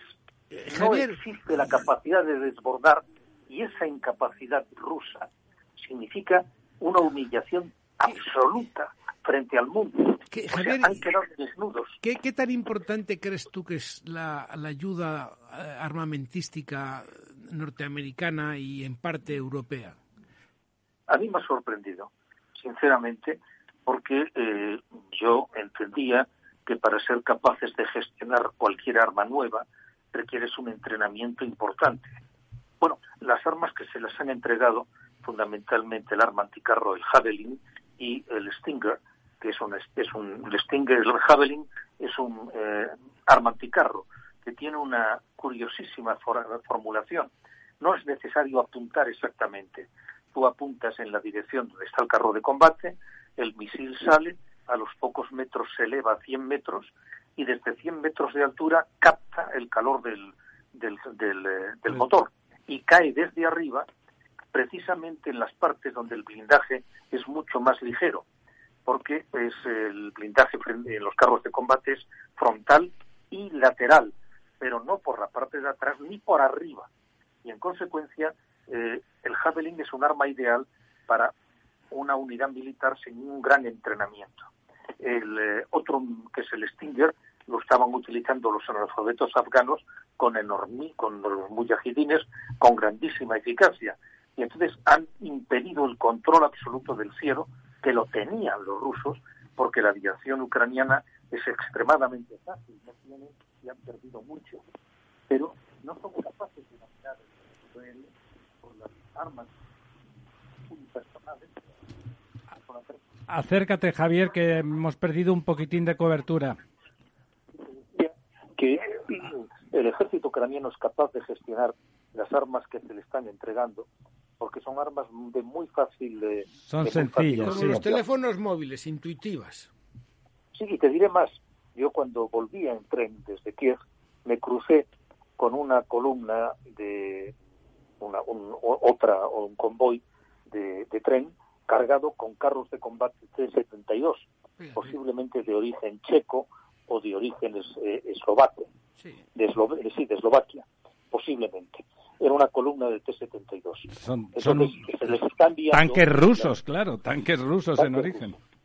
Pero claro, tú fíjate, el el T-72 está sobrepasado por el T-80 y por el nuevo, que es un tal Prospect, que tiene el- la, ¿cómo se llama? La torreta, está teledirigida. Eh, es un carro de combate absolutamente sobrepasado, pero que es eh, muy eficaz porque es el carro que están utilizando y lo conocen. Entonces, con las armas occidentales, están frenando al ejército ruso. ¿eh? Y Javier, a mí eso, Javier. francamente, me, sor- me sorprendió. Javier, si te parece, podríamos eh, intentar algún tipo de síntesis. Y yo tenía aquí unas anotaciones, a ver qué te parecen. Eh, primero, derrota militar rusa, claramente. Segundo, ejército ruso avergonzado. Tercero, crisis del comandante en jefe, que a ver qué pasa. Luego, gran problema económico, últimamente casi en los brazos de China y, la última pregunta es, ¿quién va a sustituir a Putin? Porque será un Kisling, un... eh, Un clon. un- ¿quién, quién va a ser? ¿Un Zelensky ruso? ¿Qué va a pasar en Rusia? Porque esto no se puede prolongar meses y meses, no hay base para ello. y lo que no existe además es la capacidad de que el ejército ruso siga recibiendo muertos y heridos en sus domicilios y esto va impactando sobre la propia moral y conocimiento de la población. Eh, los soldados americanos que volvían de Vietnam era el ejemplo de lo que significaba una derrota establecida, aunque tenían un dominio aparente del territorio. Yo te diría, yo tengo la esperanza y simultáneamente la conciencia de que Rusia, eh, sobre todo lo que es el sector más profundamente inteligente, que es la inteligencia militar, de la inteligencia del ejército, eh, los que crean y establecen escenarios estratégicos, son absolutamente conscientes de uno, la alianza con China es mortal para Rusia. Su gran reto no está en China, no está en, Europa, está en China. Por lo tanto, la fractura que se tiene con eh, Europa tiene que reponerse porque la alternativa necesariamente para que Rusia siga teniendo una capacidad de sobrevivencia estratégica no es con China, porque China será el fin de Rusia, sino con Occidente. Y en consecuencia, la sucesión de Putin va a ser una sucesión, entiendo, de apertura hacia Europa, no por unas necesidades democráticas, sino por necesidades estratégicas. Déjame que cambie de tercio y te haga una pregunta. Muchas gracias por la parte rusa. Yo creo que ha sido muy, muy ilustrativo. Primero porque tienes una capacidad descriptiva extraordinaria, Javier, lo digo sinceramente. Ha sido casi ver una película y el hecho de que hayas estado allí y que además manejes eh, bien los conceptos estratégicos y tácticos militares, la verdad es que ha sido un lujo. Déjame que te pregunte otra cosa. Tú estás ahí en Europa, eres un hombre locuaz y que se comunica estupendamente seguro que, que, eres una especie de esponja respecto de los sentimientos que provocan las cosas ahí en el, en el centro del, de la política comunitaria. Eh, ¿Qué están diciendo por ahí? ¿Qué se piensa? ¿Qué se siente? ¿Qué se percibe del numerito del espionaje en España y de las y, de los renuncios del presidente admitiendo que quizá los marroquíes le han le han eh, espiado y a continuación nos preguntamos ¿y, y, qué, y qué han encontrado que fuiste corriendo a besarte en los labios con el gordito. Mira, hay algo que a mí me deja atónito. El espionaje con Pegasus y sin Pegasus se ha establecido y se ha determinado que existe en Estados Unidos, en Francia, en, todos sitios, en claro. Alemania. Bueno, tú has visto en alguno de estos países que se organice el espectáculo patético en España requiriendo información del CNI y del Ministerio de Defensa. O sea, en el, la Asamblea Nacional Francesa, sabiendo que se eh, había interceptado tiempo A, evidentemente parece de origen marroquí, a Macron, ¿hubo algún escenario parecido en la Asamblea Nacional? Mira, hay un concepto en, en todo el mundo de lo que significa la seguridad nacional y lo que significa cuestiones de rigurosa discreción y por lo tanto entender que sin la acreditación del hecho puedes establecer un escenario de diseccionar el CNI y el Ministerio de Defensa en comparecencias permanentes, en apertura de escenarios de investigación. Esto no sucede en ningún lugar del mundo, excepto en España. A mí me parece absolutamente razonable que acreditado, digo acreditado, no simplemente que haya una publicación que lo dice, acreditado que una persona ha sido intervenida su teléfono y que esa intervención no está sujeta al acuerdo judicial que es un magistrado del Supremo en el CNI, entonces puedes actuar, pero lo que no se puede hacer es esta especie yo te diría, de orgía informativo-política eh, que no existe en ningún lugar del mundo en escenarios idénticos, donde se ha espiado a el presidente de la República Francesa y al presidente y al eh, miembros del gobierno americano, ha habido de todo, excepto en España, que nosotros estamos montando este espectáculo. No hay conciencia en nuestro país de lo que significa el respeto y la necesidad de seguridad, el escenario de seguridad nacional, que eso no significa que el Estado esté sometido al, eh, al, libre albedrío de lo que quiera hacer los servicios de inteligencia.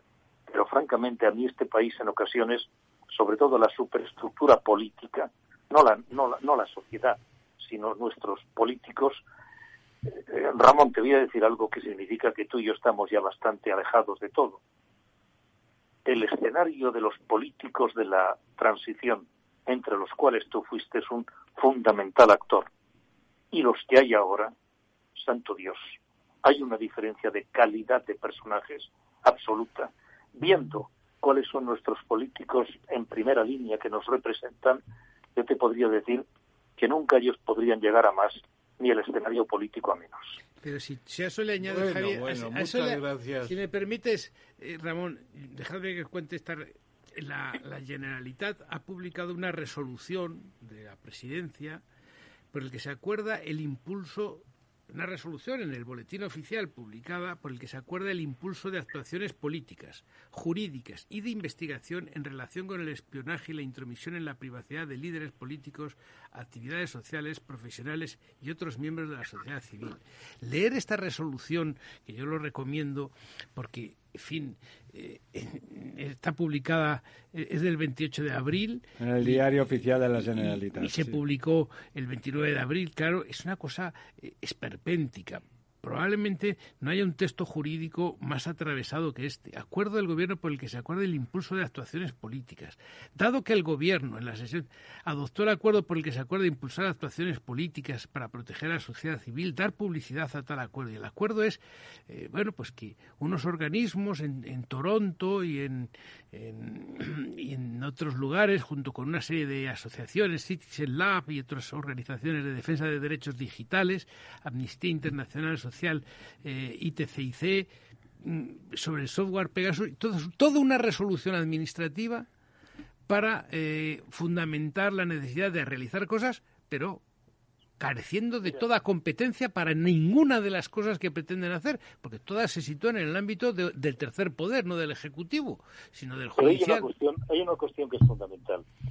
Nunca se puede abrir una investigación judicial simplemente por una noticia periodística excepto que esa noticia periodística venga soportada por elementos eh, probatorios determinados. Absolutamente documentada. Aquí es que, ¿qué decir? En cualquier cosa, mañana se dice pues que Juan Pérez de López se dedica al tráfico de, drogas y aunque se publique, eso no significa que haya que investigar a Juan Pérez López. Eso significa que a lo mejor Juan Pérez López va a demandar al, al diario.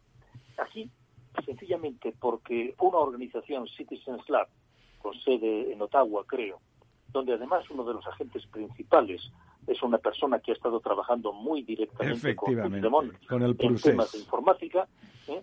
publica una noticia que dice hemos investigado y hemos conocido todos estos 60 personas que han sido investigadas. Esto es una noticia que sin prueba es cero. Judicialmente no se abre ninguna investigación mm, de ningún tipo, ni por estafas, ni por falsedades, ni por homicidios, ni por nada, simplemente porque se diga en un diario o porque se publique por parte de una asociación. Aquí, inmediatamente que se ha publicado, se determina, uno, que es verdad, y segundo, que espionaje. No, no, y que lo han dado categoría de resolución administrativa. y ya verás como ni la abogacía del Estado ni la Fiscalía lo recurren. Todo esto es estrictamente porque el señor Sánchez necesita de los votos de Esquerra Republicana y del paquete de los indepes catalanes y que además pues le hace el caldo gordo a esa estética eh, infantiloide de sus amigos de Podemos, estrictamente por eso. Javier, se nos hace, faltan 15 minutos para la medianoche y tenemos que terminar. Ha sido, ha sido un placer volverte a oír, volver ese tono enérgico de, de tu voz tan, tan característico y además con un relato tan vívido como el que nos has hecho del escenario ucraniano. Eh, Mira, déjame decir sí, por favor, por favor. Brevemente, eh, yo tengo de Ramón Tamames la mayor de las admiraciones y de respeto por su persona, eh, tanto en lo que significó su lucha por la democracia eh, en ese momento en el Partido Comunista, donde se estaba jugando realmente algo tan importante como era la libertad, y realmente no tengo absolutamente ninguno por esta especie de paleocomunistas de universidad, que me recuerdan mucho mis años cuando estaba en la Facultad del Derecho.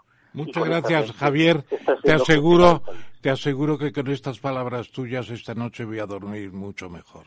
Muchas gracias. No lo dice con sarcasmo, le encanta que le digan que le quieren. que sí. Javier, un abrazo. Te volvemos a llamar en breve. Un abrazo. Cuando queráis. Cuando queráis. La verdad desnuda. Ramiro Aurín. Capital Radio. ¿Has vuelto a los atascos? Forma parte de la vida de Madrid y esa vida va aparejado con atascos. Realmente el atasco que te absorbe la energía es el de la entrada a trabajar o cuando llegas tarde a una reunión o cuando vas a dejar a tu hijo en el colegio y va a, perder, va a perderse la primera hora de clase. Cuando vengas a Madrid, chulona mí. Reconduce tus números. Voy a ser temperatriz de lavapiés. Desatasca tus inversiones. Y alfombrarte con claveles la gran vía. Recalibra tus cuentas. Bañarte con vinillo de Jerez. Que no se atasque tu economía. Sintoniza Capital Radio. No me gusta el mundo atascado. La verdad desnuda con Ramiro Aurín.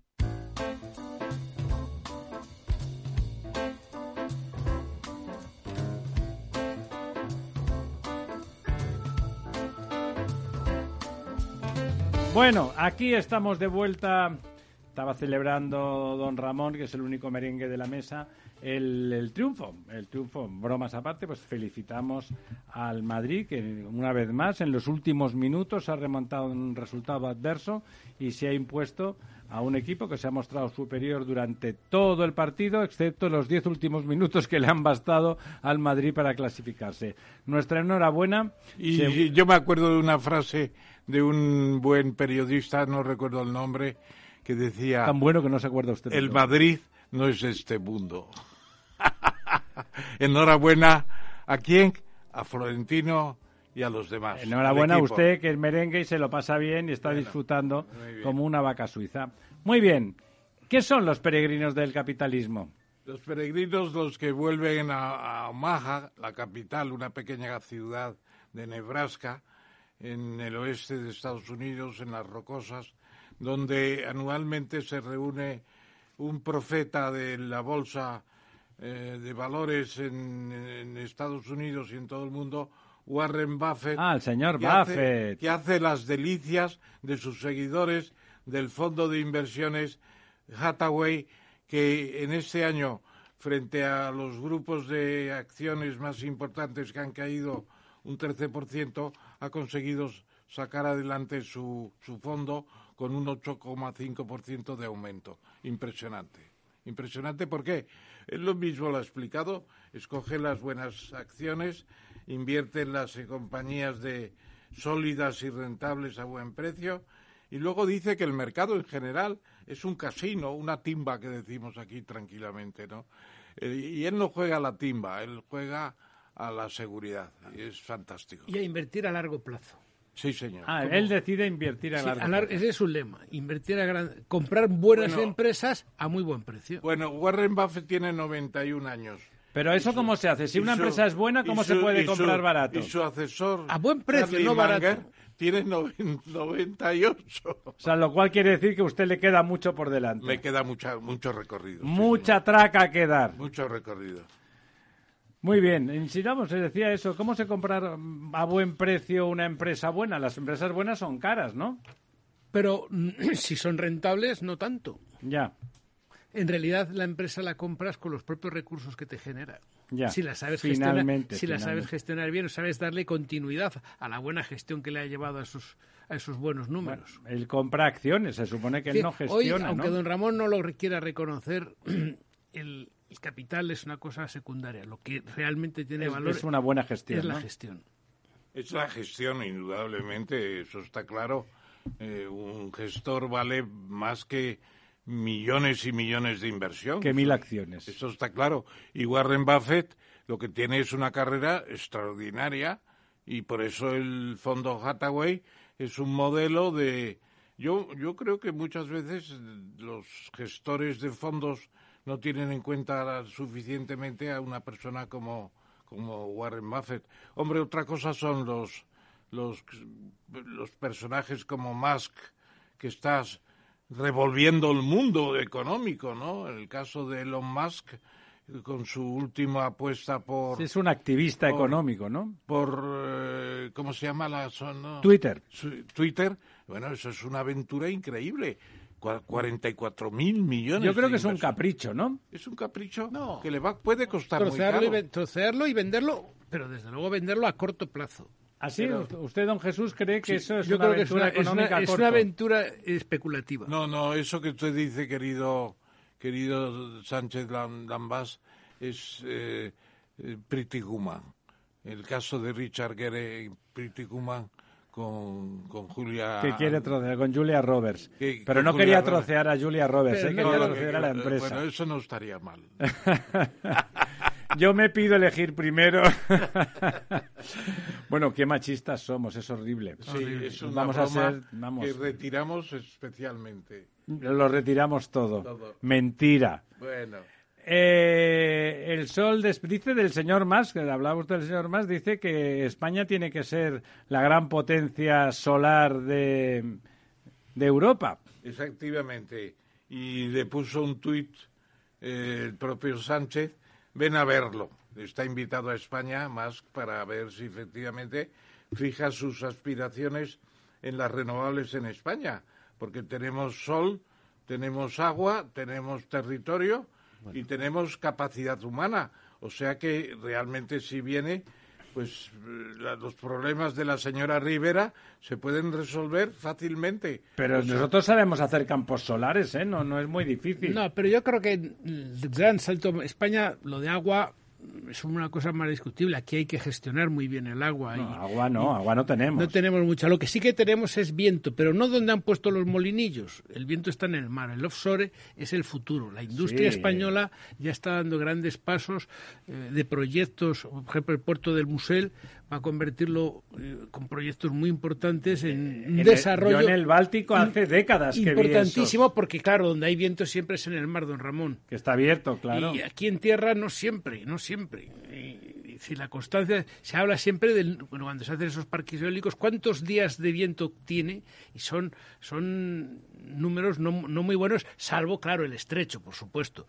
Pero el mar de un país que tiene una costa, fin, nada, 3.500 kilómetros. nada despreciable, y tenemos empresas españolas de muy buenas tecnologías para Don poner Jesús, los pero molinillos en ahí el agua. en, en Dinamarca, en el Báltico, Hombre, y- hace, hace 15 años, casi 20, yo- ya vi yo campos de, de molinos de viento en medio del mar, o ya offshore. Pero Pero no de te- molinos de viento, además, con una potencia instalada en cada molino que puede llegar a 10 o 12. Sí, ahora han, ahora han mejorado mucho. 10 eso. o 12 megavatios. Sí, sí. Es una barbaridad. claro. Pero todavía le falta un poco. Esa tecnología va, va a eclosionar. En España va a ser un protagonista muy importante en el ¿Usted desarrollo. lo cree también? Sí, sí, creo que hay empresas españolas muy, muy afiladas. Pero y- luego también hay que tener en cuenta, querido eh, Jesús. profesor Sánchez Lambás, eh, hay que tener en cuenta el problema de las interconexiones. Es decir, España es una isla energética, eso es verdad. Y si queremos producir energía para exportar, las interconexiones son vitales. Pero eso es una cosa absurda. ¿Por qué se llevaron todos los gasoductos hasta Cataluña y, y no fueron capaces de atravesar eh, el Pirineo? Pues si una eso hubiese ocurrido, ahora no estaríamos con el problema de que Argelia quiere entrar a Europa por Génova. Yo me recuerdo con Pera Durán Farel, el presidente de Gas Natural, que impulsó eh, las relaciones energéticas con Argelia y que transformó enormemente fue el este gran país. creador de eh, gas y Con natural. el que trabajé muchos años, un, un tipo, además, en lo, en lo Extraordinario. personal, esos ingenieros asombrosos. Trabajaba muy bien en el monopolio. Bueno, pero tuvo la visión de que la solución era el gasoducto, pero la cuestión mm, sociopolítica de nuevo interrumpió si España con seis gas- regasificadoras, ¿cuántas regasificadoras tiene Alemania? Cero. España tiene seis o siete. Tiene, tiene gasoductos con Rusia. Sí, pero no tiene regasificadoras y ahora No tiene, tiene. ahora tiene el problema. Decir, que se ha hablado siempre de las grandes estrategias de Merkel, pero algunas carencias también ha tenido. Hombre, y las- y ¿Eh? todo, todo el, Sobre todo, toda la han- pantomima de los verdes para que Rusia fuera el gran proveedor. Venga, los cerditos, ¿qué pasa con los cerditos? Pues que es un negocio impresionante. El volumen total de eh, producción, digamos, de la materia prima, porque luego la- la- la- la- las cárnicas del porcino tienen un desarrollo mucho mayor. 18.500 millones de euros el año pasado. Y la mitad, más de la mitad, casi la mitad, perdón, exportados. Exportados además a Francia, a Italia, a Filipinas, a Japón, a Corea del Sur, a Portugal y sobre todo a China. Más de un millón de toneladas. Claro, estos son las macrogranjas. Urbi también. Pero las macrogranjas de gran. Usted que ha estado hoy en Segovia, donde le han reconocido. Tremendo, hay, hay muchas. La calidad con la que se aborda en España el la estabulación animal, la explotación, es asombroso. Probablemente tengamos los mejores ganaderos de Europa. ¿Le parece que las macrogranjas no son censurables, como dice Hay instalaciones el excepcionalmente de una calidad extraordinaria, de unos controles sanitarios bárbaros, con un control te- veterinario asombroso que no... lo- Mira, lean las novelas, algunas tan famosas, donde las granjas avícolas en, en Francia son un horror. Eso no ocurre en España. Eh, procesos enormemente eh, calibrados, controlados, con una calidad extraordinaria. Es decir, probablemente aquella historia tan terrible de la colza vacunó al sector agroalimentario español y es hoy uno de los mejores Rápidamente, que tenemos dos minutos. La sanidad pública, eso lo hemos estudiado usted y yo, don Ramón. Resulta que récord de lista de espera para ser operados. Esa gestión 700.000 maravillosa de lo público. Incluso mucha gente más de un año de espera. Que A ver si se mueren y ya no molestan, se ¿no? mueren. No, se caen de la es lista. interesante Se ver, cae de la ejemplo, lista. En País Vasco y Madrid no se superan los 75 días y en cambio en Aragón 183 y Cataluña 100. La buena noticia, tiene usted La medio buena minuto. noticia es que Cosentino bate sus récords de ingresos porque tiene un producto maravilloso, que es eh, sencillamente La mejor encimera. la- las mejores cimeras del mundo, una piedra artificial formidable. ¿Y eso es español? Eso es de patente Andaluza. brasileña originariamente, pero mejorado en España. Andaluz, Fantástico. Una gran empresa andaluza. Andaluza. Eh, Andalucía parece que es el futuro de España. A ver qué pasa el 19 de junio, ¿verdad? El 19 de junio. Fantástico. Señoras, señores, muy buenas noches. Hemos desnudado la verdad como siempre. Hemos tenido un programa fantástico. Don Jesús, muchísimas gracias Muchas por estar gracias, con Ramiro. nosotros. Es usted la guinda del pastel. Don Ramón, como siempre, ¿qué haría yo sin usted? Y desde luego ninguno de los tres haríamos nada sin Néstor Betancourt, que creo que también es merengue y también habrá disfrutado Estupendo, de la victoria de la victoria del Real Madrid. Me alegro mucho que Néstor Muy buenas noches.